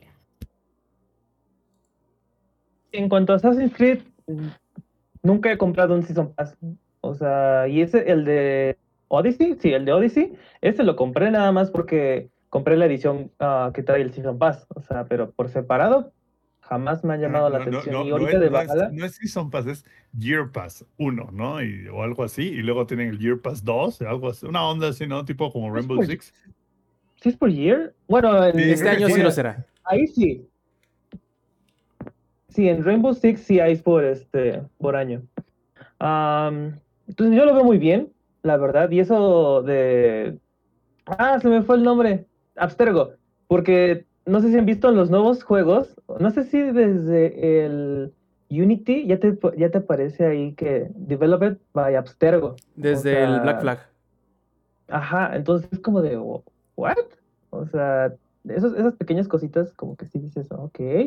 Y eso nada más me llama al 100% que es Abstergo, o sea, que, que puedas ver, ahora sí que no hay excusa ah, de jugar este en otros países, en otras historias que, que no han contado el 100%, como por ejemplo, que igual también lo tuve que reseñar, pero esos me encantaron, ah, los Chronicles. Creo que aquí nadie los jugó, no sé si alguien los jugó. Yo, yo pero- sigo el de, el de China Chronicles. Chulado. Y va evolucionando. Ese, esa, ese- esa saga, o bueno, ¿cómo podríamos decirle? ¿Ese spin ¿Pequeño spin Spin-off, ah, es un Eh, spin-off. Evolucionó poco a poco en esas tres entregas, que es China, India y Rusia. Entonces, eh, que lo llegan a, que lo llegasen a meter así en el, en el Infinity, Creed Infinity. Ah, bien. O sea, nada más falta un tatuaje de Assassin's Creed y ya, la verdad. O sea, todavía tengo mi edición de Assassin's Creed 3, imagínense. Te, te vas a tatuar la cara de Michael Fassbender aquí. No veo por qué no. O sea, Donde no lo puedan ver nadie. No lo tiento. Oigan, se están olvidando del mejor Assassin's Creed de todos, güey. Assassin's ¿Cuál? Creed Japón, güey. También llamado Ghost, Ghost of Tsushima. Claro. Yo te iba a decir, pues, ¿cuál es ese? Exacto. Bueno, ahora yo quiero que, que, dejando de lado lo de Assassin's Creed, yo creo que Lex nos diga qué tanto le preocupa a él el hecho de que la serie de Halo haya perdido ya su segundo showrunner. primero a, bueno, comentarles a los que no sepan qué es un showrunner. Es más o menos la persona que se encarga de levantar la serie, de hacerla realidad, revisa o escribe los guiones, revisa o, o- o hace dirección de, Como de un los productor, directores, tal ¿no? cual.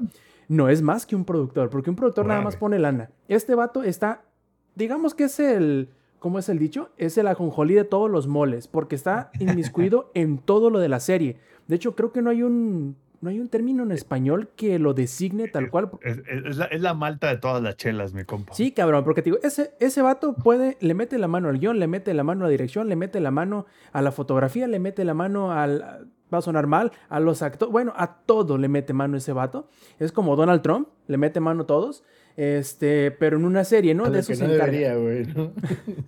Bueno, el caso está, Lex, ojo, pon atención, que la serie de Halo, esta nueva iteración que ya se está grabando, inicialmente tenía dos showrunners.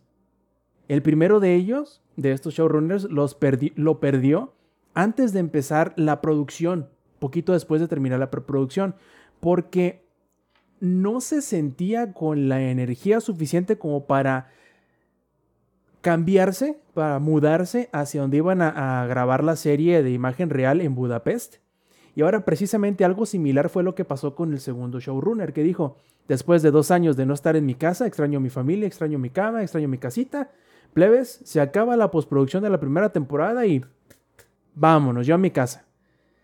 ¿Cómo la ves, Lex? ¿Qué te hace sentir? ¿Te preocupa? Híjole, güey. Sí me Qué preocupa porque, Fue decirnos adiós. Ándale. güey, no, no perdiste uno, perdiste dos showrunners, güey. Algo está mal. O sea, si perdiste un showrunner es porque algo está mal, güey. Y es una red flag durísima. Es, es como cuando, cuando el vato, o sea, si, si estás con un güey y el vato dice que solo hay dos géneros, güey, eso es una red flag, corre de ahí. Lo mismo, güey, si ya perdiste dos showrunners, algo está mal. Entonces, tienen que, que revisar por qué se fueron. O sea, porque no hay declaraciones, solo dijeron, ya perdí otro showrunner.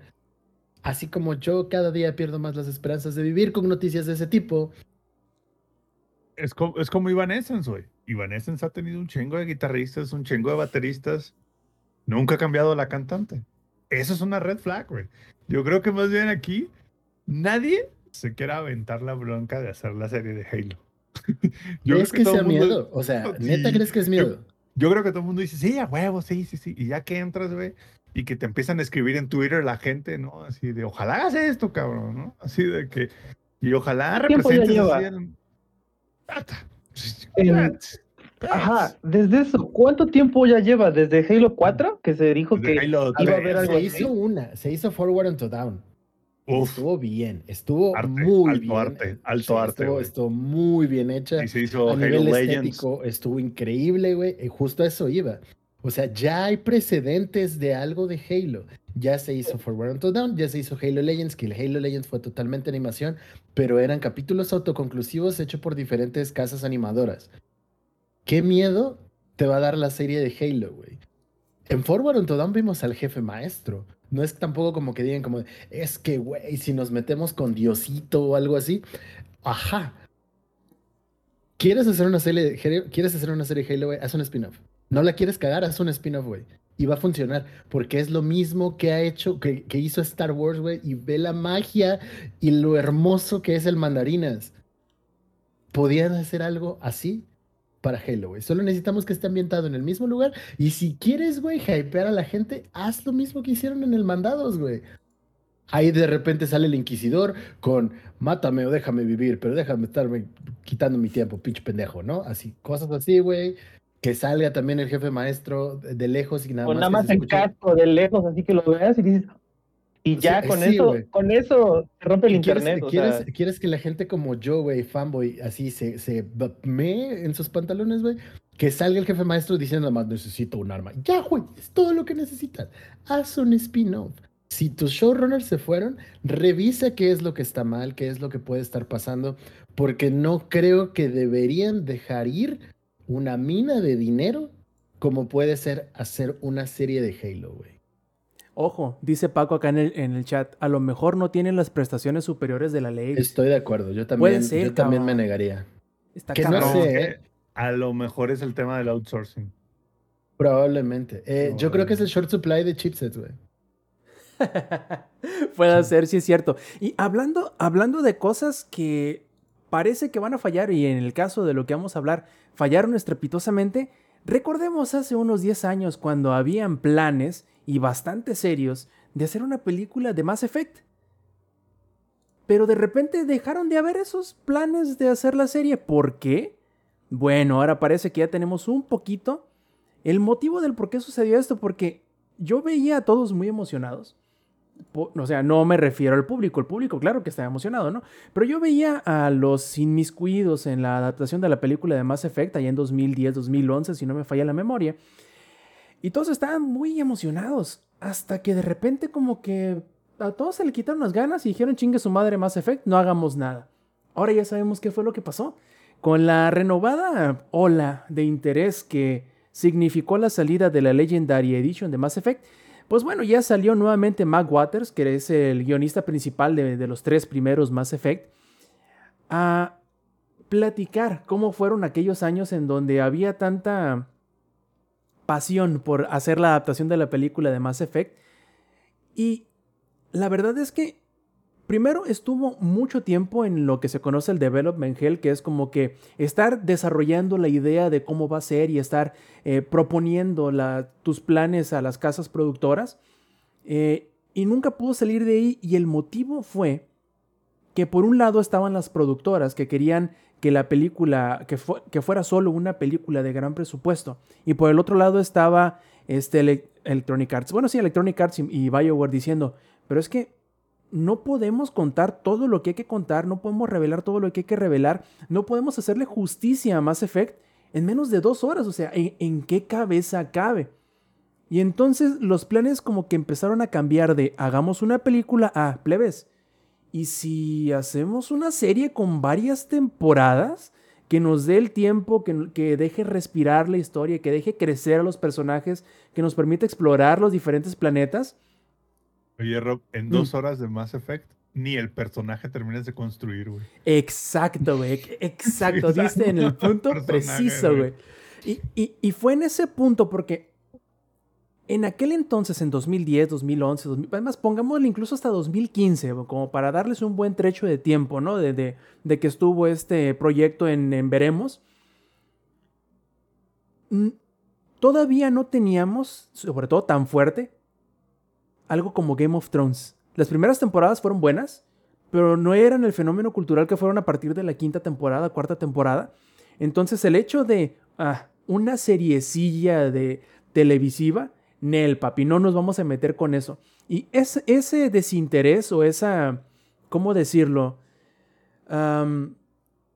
Ese desprecio por las series televisivas fueron lo que terminaron matando la, el prospecto de hacer una adaptación de Mass Effect. Pero el mismo Mark Waters dice, las cosas han cambiado tanto de entonces para acá que he escuchado muy seguido que si... ¿Qué tal si ahora sí se pueda? ¿Qué tal si ahora tengamos el precedente de series tan grandes como Juego de Tronos o de adaptaciones de juegos como las han habido en la serie de Castlevania, por ejemplo, de Netflix? ¿Qué tal si ahora sí se pueda hacer una serie de cuatro o cinco temporadas quizá que pueda expandir? Bueno, digamos, no vamos a contar la historia de Shepard, pero quizá como bien decía Alex, ¿qué tal si hacemos un spin-off donde por ahí veamos pasar la, la Normandy? O donde por ahí Oye, veamos a, a Liara. Pero, Ajá.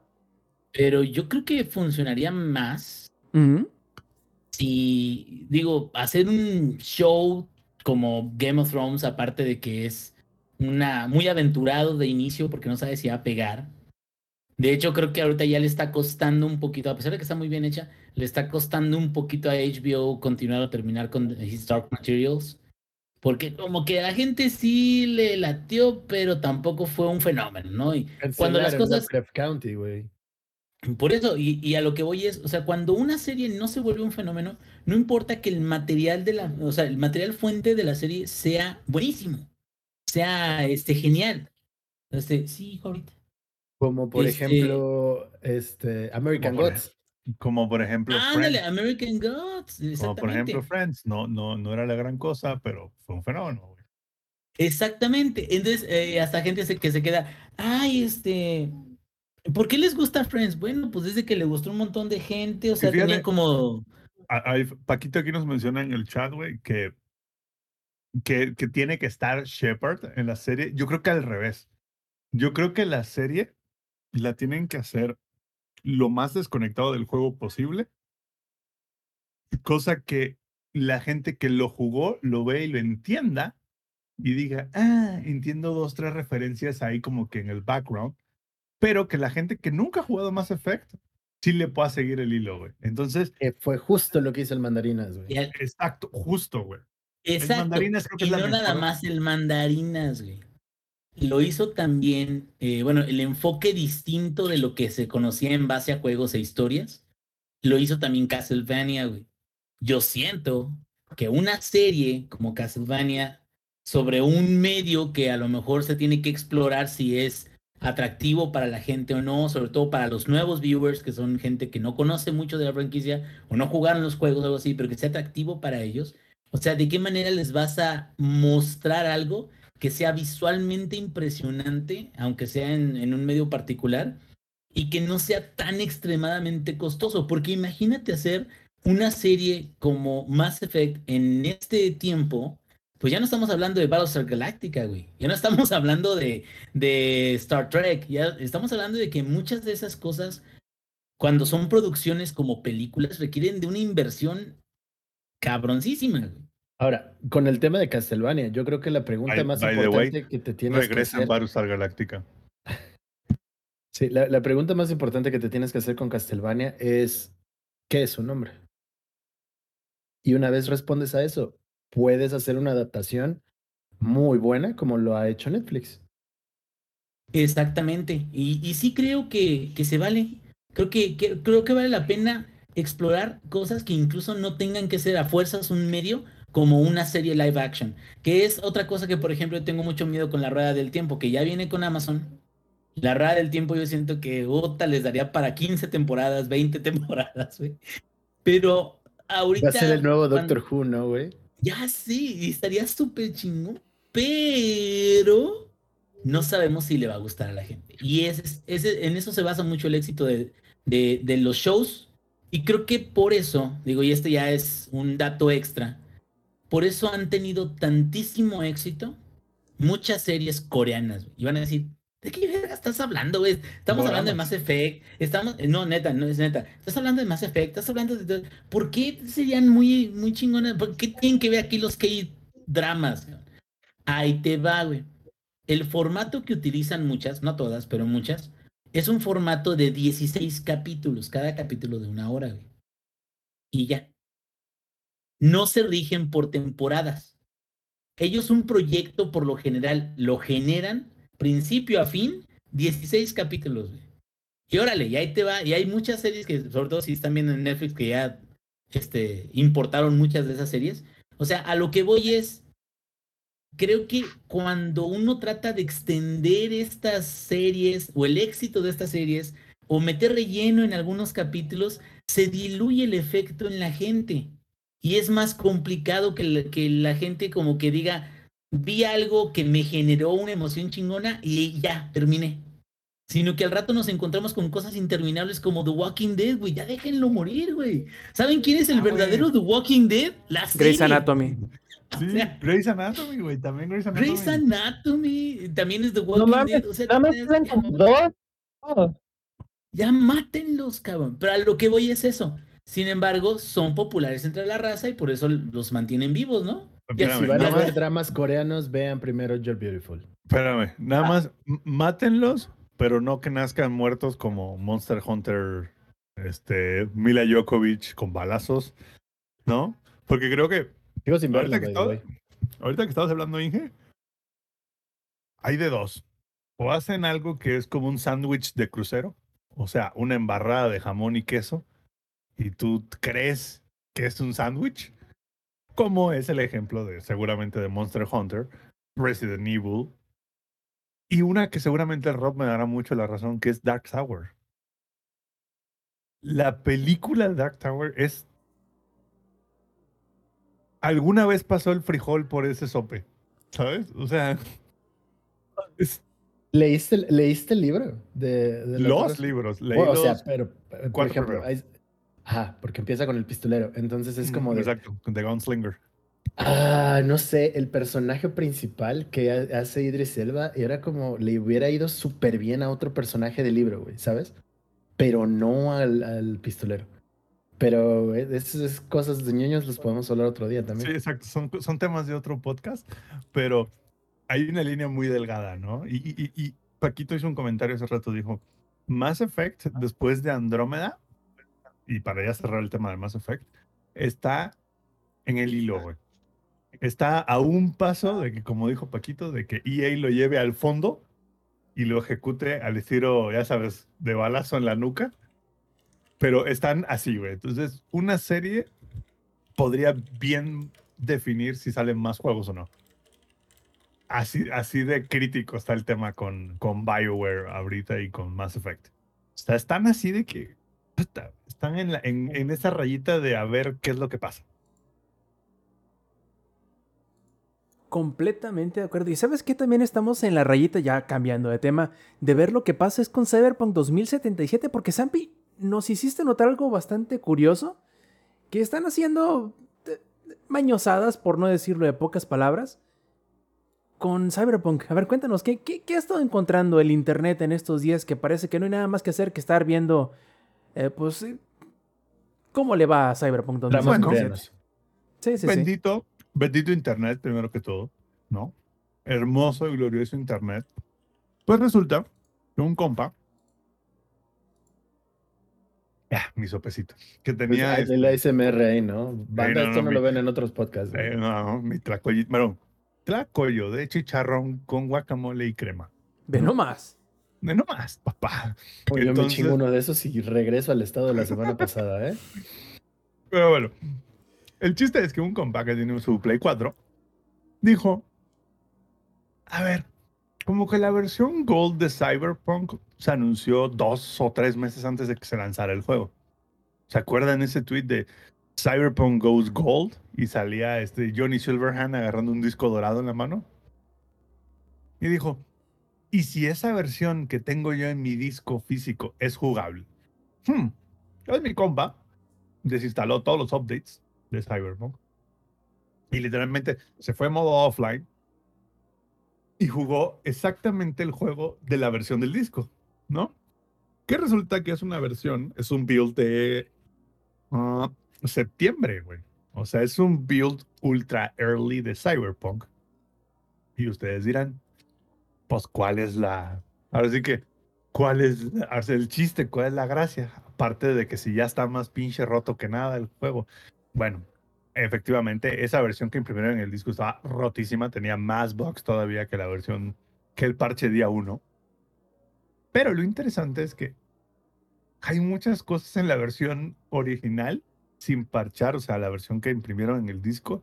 Día cero, la- digamos. Ajá, exacto. Que la quitaron en el parche por alguna razón. Por ejemplo, en la versión original, todos los vendors, absolutamente todos los vendors de Night City, tú te acercas a ellos y te pueden vender algo. Si tú te acercas al vato que está vendiendo sushi, te vende comida, o sea, te vende consumibles de sushi. Si te acercas este, al vato que vende Coca-Cola, te vende unos refrescos. Entonces, absolutamente todos los vendors son interactuables, digamos. Esa es una. La otra es que hay muchos más attachments para las armas. No sé si se acuerdan que en el juego literalmente hay dos silenciadores nada más, el blanco y el azul, y como tres tipos de mira. Resulta que en la versión original on patch hay como 10 tipos de mira, hay este cinco tipos de, hay incluso silenciadores legendarios, hay un montón de cosas que las quitaron por alguna razón.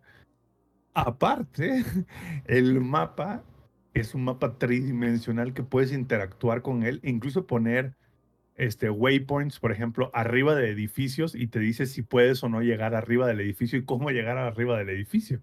Entonces, como que cuando uno empieza a sumar todas esas cosas, dice, ah, chingado, ¿como por qué? ¿No? O sea, como por qué quitarías tú features del juego? Y aparte, en esa versión on patch no estaba cerrado, digamos, el paso a donde están las áreas de DLCs. Y ya están confirmadas los DLCs. Ya está confirmado que va a haber un DLC que es un casino, que está al, eh, al nor- noreste de la ciudad, que va a ser como un tipo este, casino heist de GTA, y ahí están los assets y todos. Va a haber un DLC de Badlands, porque ahí están los assets y está la ciudad de Badlands y se ve en esa versión on patch. Va a haber un DLC del espacio porque te puedes ir al... O sea, lo que voy es que hay un montón de cosas alrededor de lo que entregaron como ya la versión final, entre comillas, pero hay un montón de pedazos flotando alrededor del juego original. Y, un y, y es impresionante porque uno ve los videos y dice, güey, realmente tenían un montón de cosas planeadas. Incluso ahí está una carretera que eventualmente conectaría a la siguiente ciudad que sigue de Night City. Entonces, a lo que voy es, de- ya sabíamos, güey, que, que CD Projekt Red como que había dado la mordida más grande de lo que podía y ya traía el jamón y el pan atragantado a media garganta. Pero esta versión on patch nos deja ver un poco más como de todo lo que se quedó on finish. Y ya hay modders, por ejemplo, que se metieron a la parte de Pacífica que normalmente no podrías como que explorar. Y resulta que hay un montón de Pacífica que está ahí como que media construida, que se ve que le estaban construyendo porque empezaron a poner los assets y dijeron, ¿sabes qué? No vamos a llegar al, día del lanzamiento, olvídate de Pacífica, bloquea toda esa zona y sigue con el resto de la ciudad, ¿no? Y esta persona se dedicó a hacer un mapa de toda la parte, así que es el mapa de Night City como salió en la versión original, ¿no? Y todas las partes, digamos, rosas, la- las marcas que son esas partes que eran accesibles o son accesibles a través de mod o en la versión original, pero ya no llegaron a la versión final. Y es como el 35-40% del mapa que está ahí como planeado, pero sin terminar. Edificios, este, texturas, carreteras, etcétera. Todas estas zonas se quedaron ahí. E incluso el tema del inventario. Ah, otra cosa, el inventario en la versión original, así que on patch podrías hacer vistas 3D de los items y no se puede en la versión final. Entonces, súmale esos 3, 4 cosas como que un finish más, otro 40, casi 35, 40% del mapa inaccesible de manera normal sin mods y dices, güey, neta, si hubieran tenido el tiempo, si no se hubieran atragantado, hubiera sido una obra maestra. Así una cosa impresionante. Y qué raro, porque normalmente las versiones Gold, por ejemplo, esas versiones de disco no son jugables, son partes del juego, no el juego completo. Entonces, como que el, el hecho de que se filtrara, no se filtrara, pero el hecho de que se pueda jugar esa versión on patch, da mucho como que a ver el proceso de, de pensamiento o el proceso de desarrollo de Steel Project Red y también qué tan incompleto estaba el juego, brother. O sea, sin el parche del día uno, creo que no había manera de ni siquiera, ah, porque aparte del brother que lo juega, dice, básicamente cada cinco minutos crashea el juego. Hay algo y crashea el juego. O sea, es imposible. Y qué triste, ¿no? Bien hemos comentado muchas, muchas veces que, que, que con Cyberpunk se nota mucho así de que si levantas la, la alfombra, allá en el fondo de la alfombra alcanzas a ver así un brillito de lo que era posible que terminara siendo Cyberpunk, pero que frustrantemente terminó no siéndolo. Y bueno, esperemos que... si Necesitaba algo- como dos años más. La neta. Sí, Dos si años acaso seis meses, si acaso lo menos seis meses, de ahí para adelante lo que le quisieran dar, ojalá si lo hubieran dado ese tiempo, ahorita ya estuviéramos disfrutando, estuviéramos cantando una canción completamente diferente, yo creo, a esta altura del año, pero bueno, malditas, Oh. malditas corpos. Prefirieron lanzarlo y ahorita nomás estamos pateando al perro muerto. sí, A pesar La de que verdad. era. Y ya dijeron que ya. Y dijeron que ya está en términos aceptables. Y yo así, "Ac- aceptable será cuando ya esté la versión de Play 5 y, y Series X para ver si. Y a ver cuántos parches más le van a meter a eso, porque obviamente van a traer este, los bugs sabidos y por haber. Porque yo que tengo la versión de, de Play 4, meh, o sea, nada más se me ha crashado como dos veces.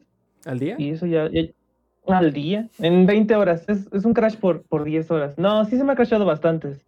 Este, pero nada fuera de lo normal. Este, no. Pero sí las, la física de los carros y eso y la IA es lo que sí de, come on, o sea, no mames. o sea, la, inteligencia artificial creo que es lo que más le duele. Es, es lo que estamos hablando de que las pequeñas cositas que, am, que hacen un open world es como interacciona todo. Y aquí Cyberpunk cayó como, a ver, algo que no me, que no me mate, am, cayó como, ah, como Fidel Castro. Ah, ya ven, así Buen punto, buen punto. de, de manos, de hocico, la rodilla se jodió todo. O sea, en verdad, lo fu- fue a visitar hasta Lenin. El, el pinche El putazo se volvió en el tiempo. Entonces, ah, creo que eso es lo que, en vez de, no sé, cosas como, bueno, lo que dices, San Pedro, o sea, todas, todas esas cosas, pienso yo que si hubieran estado eh, en el juego hubiera sido como de, ok, va, esto va por buen camino, trae, tiene bastantes cosas, porque una vez ya en papel todo es como de, ¿y para qué están todos estos pinches vendors si no me van a vender nada?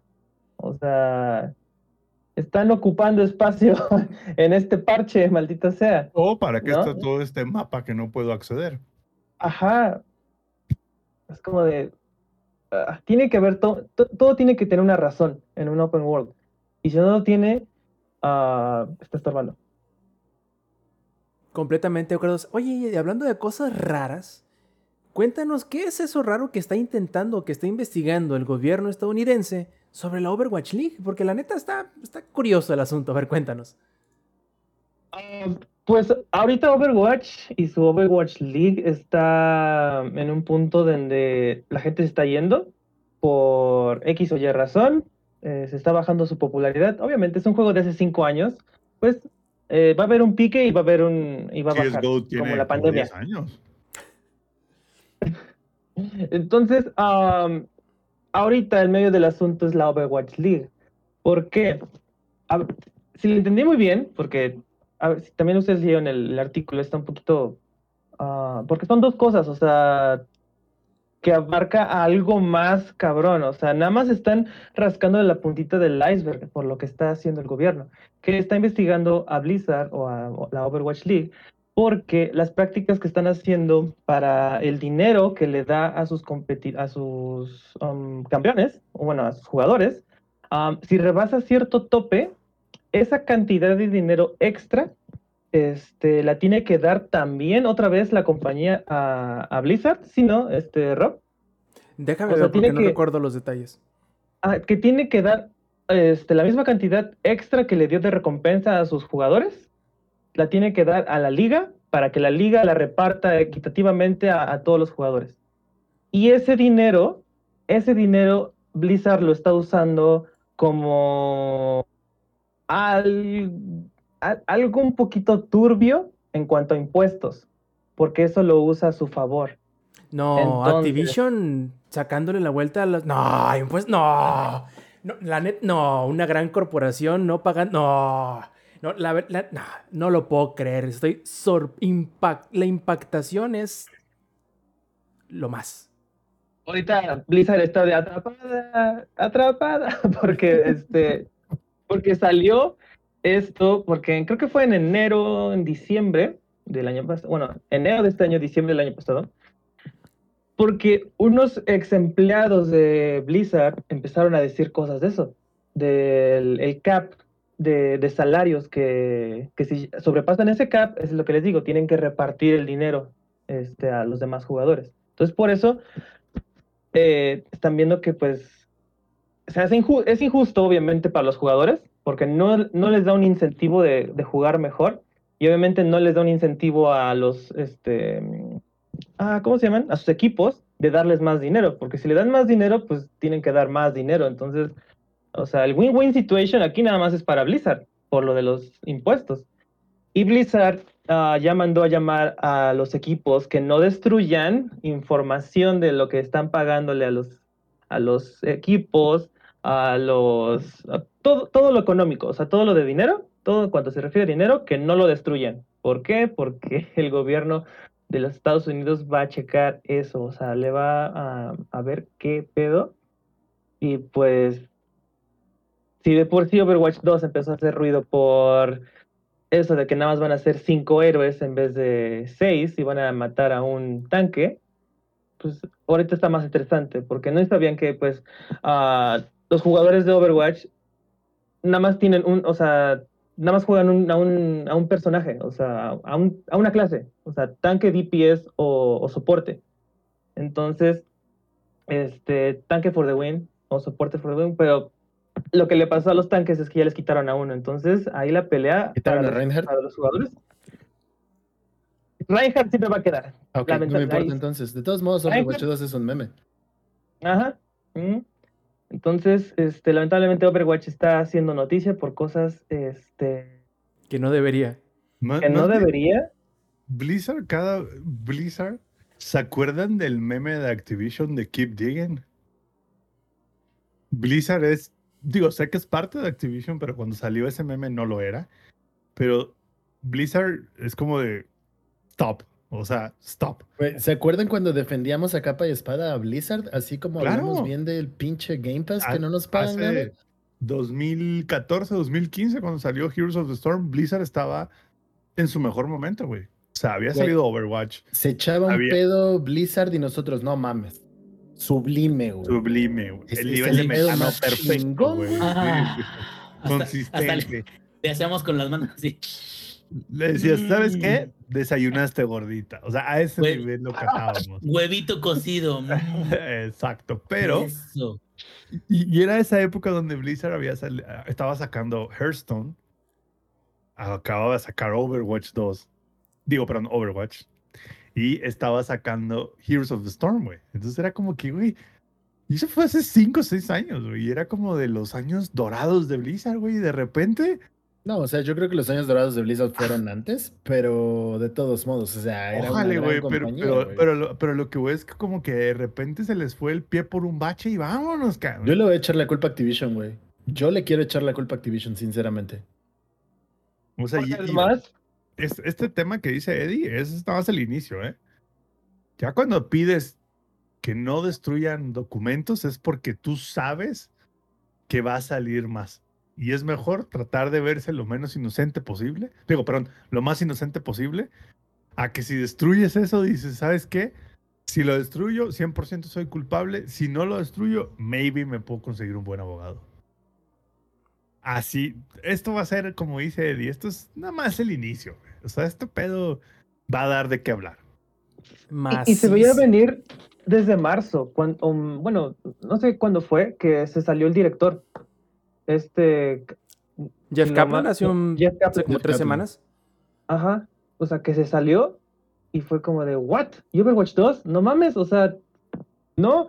Y yo se lo dije a este, a este David, a- ¿se acuerdan de David Prestige? Yo le dije, se va a ir él y se va a llevar a todos sus amigos, a todo- todos los que estaban debajo de él, o sea, que él abrazaba, él atesoraba, se van a ir con él. Y se acaba de ir hace unas dos, tres semanas. El, no sé si era el director creativo, o sea, el que visionó la mayoría de, de los héroes de Overwatch, se acaba de ir. O sea, se están yendo de la nave, quién sabe qué, están, qué está pasando. O sea, que, que- que ya confirmado para Overwatch 2 no va a haber héroes nuevos. Dicen que van a saltar como seis héroes nuevos, pero bueno, quién sabe si van a ser a la misma altura que estos, que la verdad todos han sido muy icónicos. Ay, qué bonito. Entonces, este, este es el principio de algo muy, muy, este, feo. Y lo peor es que empieza en las clasificatorias, si no me recuerdo, de la Overwatch League. Entonces, este, si de por sí ahorita están teniendo un, perdón por la expresión, un pedo muy cabrón, este, sacar adelante las competencias porque no, todavía no son, este, con gente, con gradas, porque no sé si llegaron a ver las competencias, pero la producción estaba de no mames, o sea, estaba increíble, estaba increíble. Y ahorita nada más creo que la final se llegó a jugar eh, un poquito con bombo y platillo. Entonces, si por sí están peleando ahorita con esto, nada más va a haber más estrés. Este, porque también a los jugadores, también los van a estar cuestionando a ellos. Si se llega a ver algo así, también los van a cuestionar. Y ellos de ser simples jugadores van a empezar a, a pasar a ser testigos de algo más, este, más feo. Y así es como está la situación. Bueno, ya sabremos. Así es, ya sabremos en próximas semanas o meses probablemente porque estas investigaciones no duran un día. Mm, Y sí, se hacen investigaciones, no como en cierto país bananero donde vivimos. Pero podemos Abrazos, no pasar. balazos. Exactamente. Y antes de pasar a la reseña o a las reseñas, a ver cuántos nos alcanzan para esta eh, edición del Showtime Podcast, les recuerdo que si quieren participar en la grabación en vivo del Showtime Podcast, pueden hacerlo los martes 8 y media de la noche, hora de la CDMX, por twitch.tv diagonal langaria. Además, si quieren este, mandarnos tweets o seguirnos en nuestras redes sociales, pueden hacerlo en langaria.net diagonal enlaces. Bueno, vayamos a la primera, que es Scarlet Nexus. Ingenierillo, cuéntanos, ¿qué tal es este juego? Yo, primero que nada, quiero comentarte que yo pensaba que era un juego diferente. No sé por qué.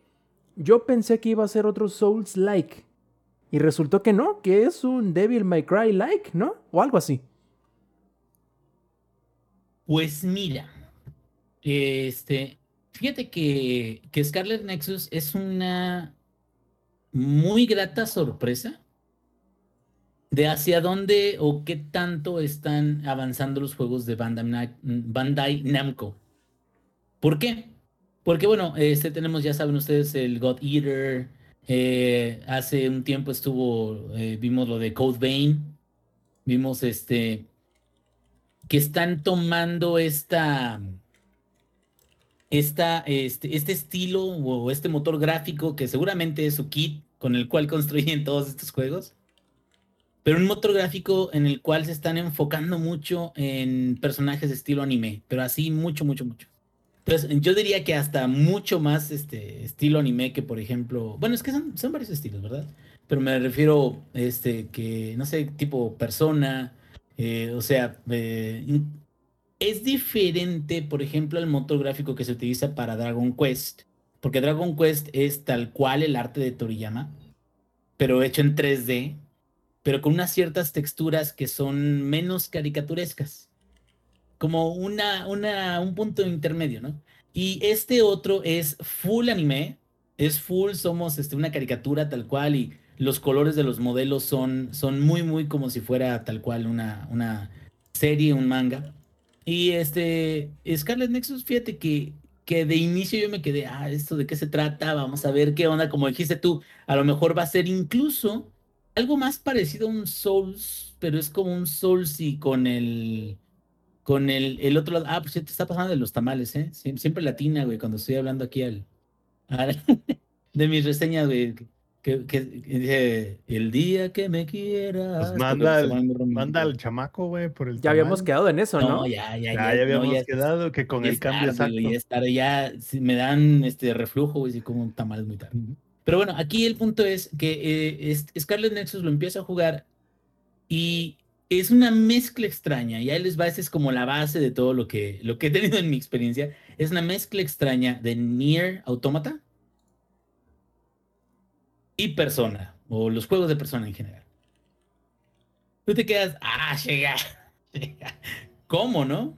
Bueno, eh, resulta ser de que es un mundo, ah, bueno, no postapocalíptico, sino que existen en el mundo, en las ciudades, eh, algo que se llaman los otros, al menos así la traducción en español, que eso se me hizo muy chido, eso sí, artísticamente creo que, que tiene bastante valor. El, eh, de, de Estefanía, yo justo iba diciendo que mandara amor, sí, sí, no, ya ahorita ya es muy tarde para mandar a mi hijo por el, eh, tráete los tamales. Este, ah, entonces decía, eh, este juego en, en particular es un juego que empieza este, llevándote al área de la acción y explicándote un poquito cómo funciona y luego luego agarras, oye, esto es como si yo estuviera jugando con, con este 2B. ¿Por qué? Porque tienes un, arma particular, porque tienes ciertos movimientos, eh, eres muy rápido a través de, de las arenas, peleas contra tus enemigos que, como ya les había dicho, son los otros, y estos otros me gusta mucho el apartado artístico, porque en el apartado artístico de los otros es una combinación, y esto lo, lo, vi en cada uno de los enemigos, es una combinación extraña como de orgánico con inorgánico. Es muy raro, pero creo que es original hasta cierto punto a comparación de otros juegos. Porque, por ejemplo, Nier Automata tiene los robots, entonces básicamente peleas con puros robots contra robots. Eh, no sé, este Bloodborne tienes las bestias o la, eh, enemigos bestializados. Eh, Dark Souls, pues hay de todo, no hay árboles, hay todo. Pero o sea, como que son, son de fantasías muy, muy, muy particulares en términos artísticos. Y este de acá, que es el, el, de, el de Scarlet Nexus, es como si mezclaras un maniquí con pedazos de árbol que parecen como si fuera carne, güey, Con en la forma de un caballo, güey. Entonces te quedas, ¿qué demonios es eso, güey? Porque haz de cuenta que es como si fuera un caballo que pues, tiene cuernos para dañarte, pero la cabeza y los cuernos del caballo son como si fueran una estatua, pero el cuerpo es como si fuera un orgánico, pero, pero como alienígena, ¿sí me entiendes? Entonces, están bien diseñados. O sea, tú, tú, yo no había escuchado hablar o yo no había visto ese tipo de, de enemigos, tal cual. Y ahorita que, que los vi con Scarlet Nexus, me quedo. Esto yo no podría decir como que soy fan, así de ay, los amo, me encantan. Pero sí tengo que reconocer de que sí están bien elaborados por el concepto tal cual, ¿no? Y hay ciertos conceptos que encajan y otros que no. Pero bueno, esos son los enemigos. Los enemigos son como si agarras el ropero de tu abuelita y le metes brazos, güey, y piernas. Eh, cuatro brazos y cuatro piernas, güey. Entonces ya ese es el monstruo, ¿no? Una, combinación como de inorgánico con orgánico.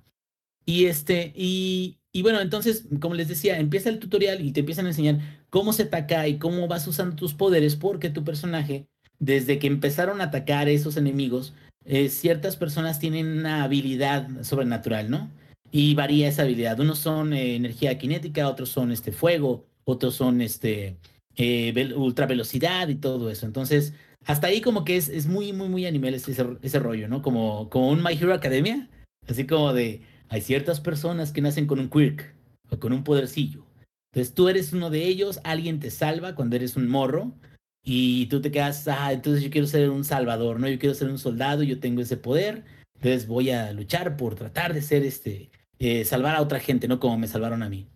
Y la historia es un clichezazo, pero gacho de, anime, como no sé, eh, no sé si han visto el, el héroe del escudo, o sea, como, como historias que están buenas, pero a la vez no están tan buenas como algunos otros, algunas otras series. O sea, como que mm, se tienden mucho a, encasillarse en los clichés de a dónde quieren llegar. Más bien están tratando de seguir el género y no es tanto de que el género se dé como parte de, del concepto de, de la historia misma o del juego mismo, sino que tratan de adaptarse al género que están buscando, ¿no? Entonces, la acción está muy fluida, eso sí. Tienes tu ataque con, con armas, tienes tu ataque con poderes cinéticos y cuando te van enseñando, por ejemplo, si jalas el trigger derecho, puedes utilizar tu energía cinética para agarrar un tambo, un carro o algo así y con eso los levantas y se los avientas a los enemigos, lo cual es muy satisfactorio, la verdad. Pero tienes que andar manejando el nivel de energía cinética que tienes en, cada uno de los ataques. Ahora, allá vas descubriendo más ataques, más combinaciones. Cuando usas el, el trigger izquierdo es para poderes especiales donde tienes que hacer un seguimiento con, con los stickers, eh, bueno, este, con los sticks y todo eso.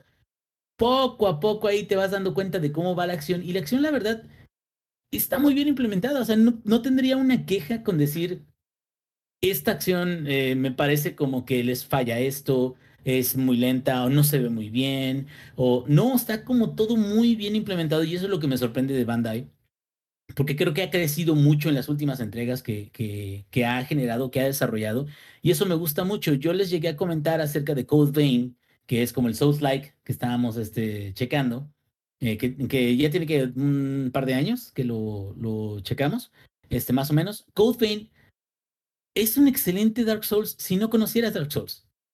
O sea, si no conocieras Dark Souls te quedarías, oye, qué buena onda porque este tiene un cierto reto, le falta balance a ese, pero tiene un cierto reto que no te lo dan otro tipo de juegos, ¿no? Y ahí llegas, por ejemplo, viene God Eater 3 y ahorita vienes con este tipo de juegos como el Scarlet Nexus, donde Scarlet Nexus lo que hace es tratar de hacer una amalgama de, de, de su motor, sus capacidades de hacer un juego de acción y a la vez de traerte una sensación como tipo persona. ¿Por qué? Conoces un montón de muchachos que son parte de el ejército pelotón o instituto de, de superpoderes, SADCB, de Me quiero morir a la verga, ¿cómo era? Este, Es sin ánimos de continuar viviendo. Sin ánimos de continuar viviendo, exactamente. Todos así, bien, bien, este, en la edad de, de la punzada, como el ex. Este. Y entonces, lo que tiene que se parece mucho a persona es que cada uno de estos personajes que tú conoces tiene un poder diferente al tuyo. O sea, tú tienes eh, capacidad cinética, ¿no? Que es aventar cosas a la chingada. Y si tú te juntas con un personaje una compañera que tiene poder de fuego, hay un vínculo a través del nexo, por eso se llama Scarlet Nexus, güey. Ya ves, de- es como cuando dicen, ah, usó el título del... sí, Entendí esa referencia como el Capi. Entendí esa referencia, así se llama el título, güey. Entonces, a través de una madre que es como eh, una conexión neural, eh, ellos espérate, pueden espérate. pelear. Ya que llegó el Zampi con bebida de mano, puedo hacerle como el meme de, de DiCaprio, así de. Y de, eh, eh, entendí esa referencia, cabrón. Pero, y ahí te va. Entonces, esa conexión te permite que tú utilices estos poderes que ellos tienen. Ellos son eh, inteligencia artificial que va a pelear en contra de los enemigos que no le hace tanto daño. ¿Qué es lo que puedes hacer tú? Como tienes esta conexión neural con ellos, utilizas una combinación de R1 en caso de que estés usando el, el control de, de Play o este RB en el caso de que estés usando el de, el de Xbox. Funciona con los dos controles, por cierto. Y cuando presionas ese botón y presionas una combinación de los cuatro botones que tienes de X, Y, A o B, puedes activar un buff que te lo da ese personaje. Entonces ahora si ese personaje utiliza ataques de fuego y tú activas su poder, tus ataques cinéticos y tus ataques normales ahora van a tener fuego. Y van a atacar con fuego a los enemigos y van a hacer mucho más daño. Y tiene un cooldown. Eso me recuerda un poquito a cómo utilizas las actividades adicionales en Odyssey y en Valhalla. ¿Sí se acuerdan? O sea, como que presionas un, un trigger o un botón y a partir de ahí seleccionas cuál es el poder que quieres utilizar. Y, y eso es, eh, te da mucha ventaja, ¿no? En, en la pelea. Lo chido es de que como que ya cuando vas este, aprendiendo cómo utilizar a tu compañero, los buffs, este, los movimientos especiales, a esquivar y todo eso, el esquive exacto está muy parecido al de Nier Automata, que es esquivas exacto y se hace lento el tiempo. Entonces es muy, muy similar. O sea, la sensación que te da es, bueno, es un juego de acción sólido que tiene buen gameplay, punto. Ahora, ¿por qué digo que es como persona? Porque todos estos eh, eh, soldados adicionales o amigos que vas encontrando, tienes que ir explorando la relación que tiene con tu personaje. Y esa relación que tienen con tu personaje, conforme va agarrando fuerza, ese vínculo que tienen, sus poderes se hacen más mamalones. Entonces, es una mecánica muy similar, pero muy similar. O sea, aquí el único problema, el único detalle de Scarlet Nexus es la forma de entregar la narrativa. Y bueno, ahorita les digo qué otra cosa está muy chingona, pero la forma de entregar la narrativa es a través de... eh, ni siquiera es cinemáticas. Es de retratos. Pero es de retratos que ni siquiera son retratos que te aparecen cuando los personajes están en un escenario. No, tal cual. Te pueden poner una foto de un escenario y encima poner los dos retratos, tal cual, como si hubieras agarrado dos fotos de tus amigos, ahí los pones encima, y se avientan diálogos eternos, güey. Diálogos que son muy de anime, son diálogos de, oh, no, es que me da pena hablar con esa muchacha, o no, es de que, ah, yo no, no creas de que estoy enamorado de ella, o, pero son dos retratos, cabrón, hablando como por tres minutos de, de, de la historia, tratando de contártela, y se vuelve muy tedioso muy rápido. Yo sé que van a decir muchos, bueno, es de que estuvo la pandemia y a lo mejor fue una forma en la que ellos trataron de entregar todas las líneas de diálogo y toda la historia que tenían sin, sin dedicar tanto a desarrollar motion capture y, y, y como hacer cosas más elaboradas, ¿no? Y que te quedas, bueno, al final de cuentas lo importante es eh, el mundo semiabierto o las locaciones donde puedes ir a visitar y la acción, ¿no? Pero sí creo que deja un poco que desear el hecho de que sean nada más o principalmente los retratos y los retratos hablando y, como que es una versión simplificada o lavada de lo que ya conocemos. A lo mejor eso es cuando ya conoces algo que tiene un poquito más, porque también los retratos los utiliza mucho persona. Y el Persona 5 utiliza muchos retratos, pero los personajes están en contexto atrás de los retratos. ¿Sí me entiendes? Y se mueven y reaccionan atrás de los retratos. Y los retratos también tienen diferentes expresiones así que, que van ganando eso, ¿no? Entonces ese para mi gusto sería como a lo mejor el punto más flaco del juego. Los enemigos, pues, ahora sí de que son medio genéricos, la historia es media genérica, pero se disfruta. ¿Por qué? ¿Por qué se disfruta o por qué está ligera este, esta experiencia en particular de Scarlet Nexus? Por ejemplo, comparado hasta con Code Vein. Tiene musiquita como si fuera persona, güey. O sea, vas caminando en el mundo semiabierto y te ponen una rola media entre rockera y popera. Bien a gusto, güey. Sí, tan, tan, tan, tan, tan, tan, ah, chingón. Sí, muy bien, órale, que quién sabe qué. Y de repente vas y peleas con un grupo de enemigos y es otra rola. Que acuérdense que, que les había mencionado de que, no creo que jueguito les había dicho antes de este, de que no utilizaban mucho la música, güey. Sí, que eso a mí me purga un poquito, porque El no sientes... No, el Stonefly, creo. No, Stonefly, exactamente, que la música tiene que dictarte que, dónde estás. Exacto, ¿sabes? Se cerró. Si se toma sus, sus este, su cocol, güey, sus pastillas de calcetose. chiquitolina, güey, a huevo, a huevo. Ándale, tu calcetose. Pero a lo que voy es esto. O sea, la música está muy bien empleada para el producto que es. Es, co- es como que de repente te encuentras hasta, ah, sí, qué chido, o sea, disfrutando de la música en sí y por eso te evoca tanto la sensación de que sea como Persona 5. Te lo evoca tanto porque te quedas, ah, sí, o sea, estoy bien Agustín, estoy viendo unos morros que están platicando de que quieren ser los mejores soldados y la chingada y todo eso, y de repente es una zona romántica y, ay, o sea, ya cambia la cancioncilla como algo más anime o más, pero como que está muy, muy bien manejado. Entonces, yo de este juego de Scarlet Nexus, yo les diría, más que si eres fan de Nier, más que si eres fan de Persona, güey, si eres fan de anime, cabrón, y que no, no eres, no tienes una exigencia muy alta en videojuegos, agárralo, cabrón. O sea, lo vas a disfrutar. A lo mejor no va a ser el juego del año, no va a ser lo que te ota, se, te, te traiga la claridad, güey, del Nirvana, pero es un juego que está hecho con la mejor intención y con muy buen desempeño, que a lo mejor no llega a los niveles de grandes producciones, eso sí. Pero creo que no es nada despreciable, güey. Y, para que yo diga de plano como, digo, es, es lo contrario a Stonefly, ¿no? O sea, como que ves los pros, los contras y te quedas, "Eh, pues a lo mejor sí, a lo mejor no. Y no, yo creo que este juego podría ser una experiencia lo suficientemente buena, sobre todo si eres fan de anime, más que si eres fan de, de juegos muy hardcore y todo eso, yo creo que te puedes llevar una experiencia muy, muy eh, este, agradable. Y, por ejemplo, en PC creo que es ahorita tal cual, como sería como, digo, si, si no, no tienes Persona 4 y quieres un juego más de acción, porque Persona 4 es un juego más, más parecido a Persona 5, pero más reducido en términos de batallas, turnos, calabozos y todo eso. Y este es un juego más de acción, pero que tiene amistad y el poder de la amistad y, y, y es muy, muy vistoso visualmente. Creo que les Es- compartí. ¿Es acaso la estrategia de seguridad de AMLO? Ándale, es, es flashy, Abrazos, flashy. Abrazos, amistad y Ah, amor no, al bueno, prójimo. bueno. Eh, Amor al prójimo, porque eso también es como muy constante. De hecho, hasta tienen una guarida, güey. O sea, llega un momento en que tienen una guarida. Claro, la guarida que tienen es un cuartito, güey, con una cocina y un baño. Y esa es su guarida. O Pero sea, es un lugar donde Mystery están- Dungeon. Ándale, ándale, ándale. Pensé que ibas a decir como casa de Infonavit. Como casa de Infonavit, ¿te das cuenta? Pero aquí el punto es que ahí están todos los, los personajes chilling, güey, acá, sentados. Y puedes hablar con ellos y puedes crecer el bond o el vínculo que tienes con ellos, precisamente para que se vuelva más fuerte. Y hay misiones que te hacen crecer el vínculo. Y, y- y Ajá. creo que vale la le pena. decimos ahora, la ¿no? amistad, ¿eh? Adolescentes con el poder de la amistad, pero lo entrega bien.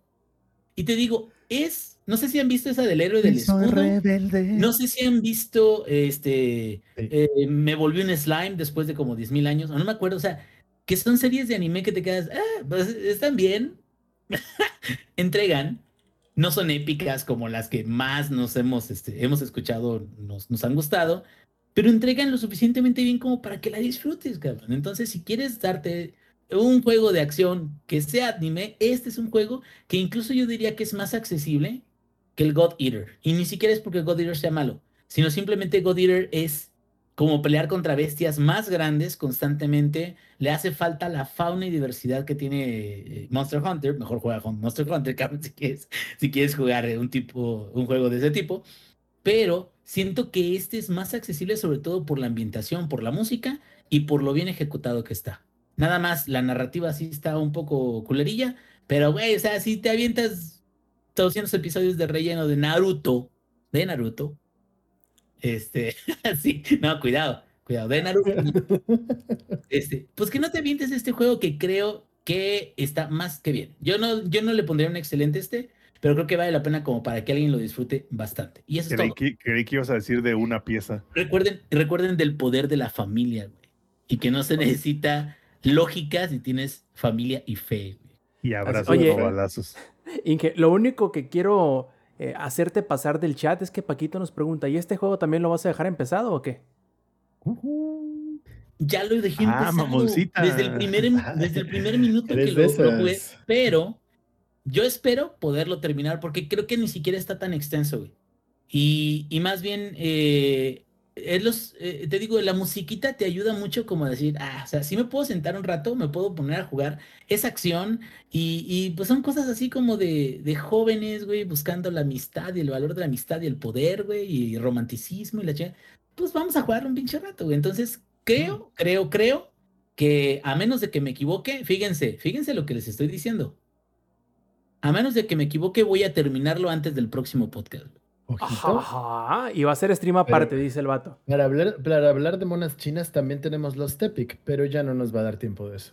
Ajá, No. hijo de la chinga. No, ya lo jugué, güey, por eso lo menciono. Ah, ah, conste, conste. Bueno, plebes, ya que estamos platicando de cosas que nunca acaban, este podcast ya está en su punto para terminar.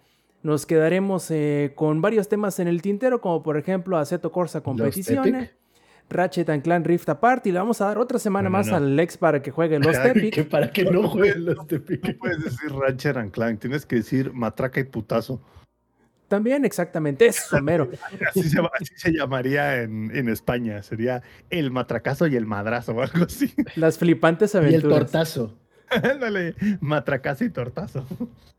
Y bueno, muchachos, antes de despedirnos, les recuerdo que si quieren participar en la grabación en vivo del Showtime Podcast, lo pueden hacer los martes 8 y media de la noche, hora de la CDMX, por twitch.tv, diagonal, langaria. Además, pueden seguirnos en las redes sociales y en nuestros canales de Twitch, en, en langaria.net, diagonal, enlaces. Pero antes de despedirnos, vamos a pasar a los saludos en esta semana o en esta noche. Zampi, ¿cuáles son tus saludos? No, pues primero, un saludo al Eddie que se nos integró hoy. Bienvenido de vuelta. eh, eh, Este, muy buen Eddie. Ojalá este, te haya servido para desengrasarte este podcast.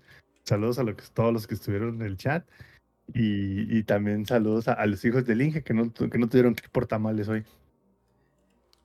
Perfecto. Lex, ¿cuáles son tus saludos? Saludos para toda la banda que estuvo en la versión en vivo. Saludos para Dan92. Saludos para Jefe Tomar. Gracias también por el sub, Jefe Tomar. Saludos para Minox007, para Yair el Chico Escarlata, para el buen Paquito, otro nivel. Para Lick Dalore, para Estefania, que ya, ya son parte también del mobiliario aquí. Saludos para Maku también. Muchísimas gracias. Y para los que nos van a escuchar en la versión grabada, saludos a todos ustedes que los amamos. Gracias a ustedes estamos aquí echándole ganas.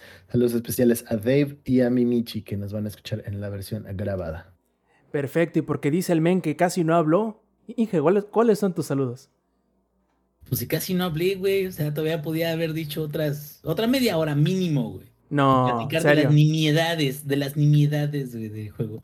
No, pues muchísimas gracias a todos los que nos están escuchando. Eh, ahora sí de que el chat estuvo activo y todo, tuvimos un montón de gente en un punto y se quedaron los, la familia se quedó, güey. Los que tuvieron fe en nosotros, güey. Y pues muchas gracias también al señor de los tamales que ya tiene 10 años sin falta, güey, trayendo romanticismo a este, el hogar de su servidor, güey. Y tamales también de vez en cuando, no siempre, no están tan buenos, pero bueno. Este, y pues ya, ya estamos listos ya para cumplir el compromiso este fin de semana. Yo espero de que sí podamos streamear un poquito, un poquito. Esperemos de que no haya problema. Y este, eso es todo. Bye. Perfecto, Eddie, bienvenido de vuelta. ¿Cómo te sentiste y cuáles son tus saludos? Ah, como pez en el agua. Me... Lo sentí totalmente. Ah, no sé. Es boni- bonito, en verdad. Muchísimas gracias a todos. Ah, mis ¿Y saludos. si no hubieran este, pasado cinco años, Eddie? Como si no hubieran pasado cinco años. Hoy, ahorita, literal, en verdad, o sea, como si no hubieran pasado nada de tiempo. Ahorita lo nuevo es el internet, podría decirse, o sea, la velocidad, que ya todo está con cámaras, ya puedo ver sus bonitas ex- Y, y que, expresiones. y que ya te escapaste de Lord Voldemort. Ah, ese chisme está bueno, ¿eh? Porque antes yo decía, antes yo decía, ah, un nombre, pero ya no lo luego, digo. luego, luego, luego ahí, ¿no? Aventar el... Estás- está Este cabrón el- obviamente quiere el chisme, y el chisme habrá después si quiere. pero será, para, será para el siguiente podcast. Va, va. Para que tengan- ahora sí que en el siguiente episodio. Pinches viejos, estás viendo que la perra es brava y vienes a patearla, güey. Ah, saludos, pues para todos los que estaban igual en el, chat en vivo y que ahí este, pude interactuar con algunos de ellos, en verdad qué bonito verlos a todos. Y este, unas dos que tres mentadas de madre a mis amigos que si van a ver el, la versión este, grabada, porque no los pude compartir porque en verdad estuve acá, nada más este, ignoré eso y no pude compartir nada, entonces los quiero un chingo, Farfán Abdon y este, Pablito. Em, y si se me olvida alguien más, no se ofendan. Así soy yo. Entonces, los quiero muchísimo y gracias. Se dice, y si se me olvida alguno, pues pida los, los, los saludos para el próximo programa. Así de fácil, loco. Así de fácil. Mándenos tweets. Los voy a traer. Claro, claro, aquí los esperaremos. Y bueno, de la misma manera que los esperamos a todos ustedes la próxima semana, de parte del ingenierillo, de parte del ex, de parte del Samper, esta fue la edición 242 del Showtime Podcast. Nos vemos en la próxima, plebes. Stay metal. Langaria.net presentó.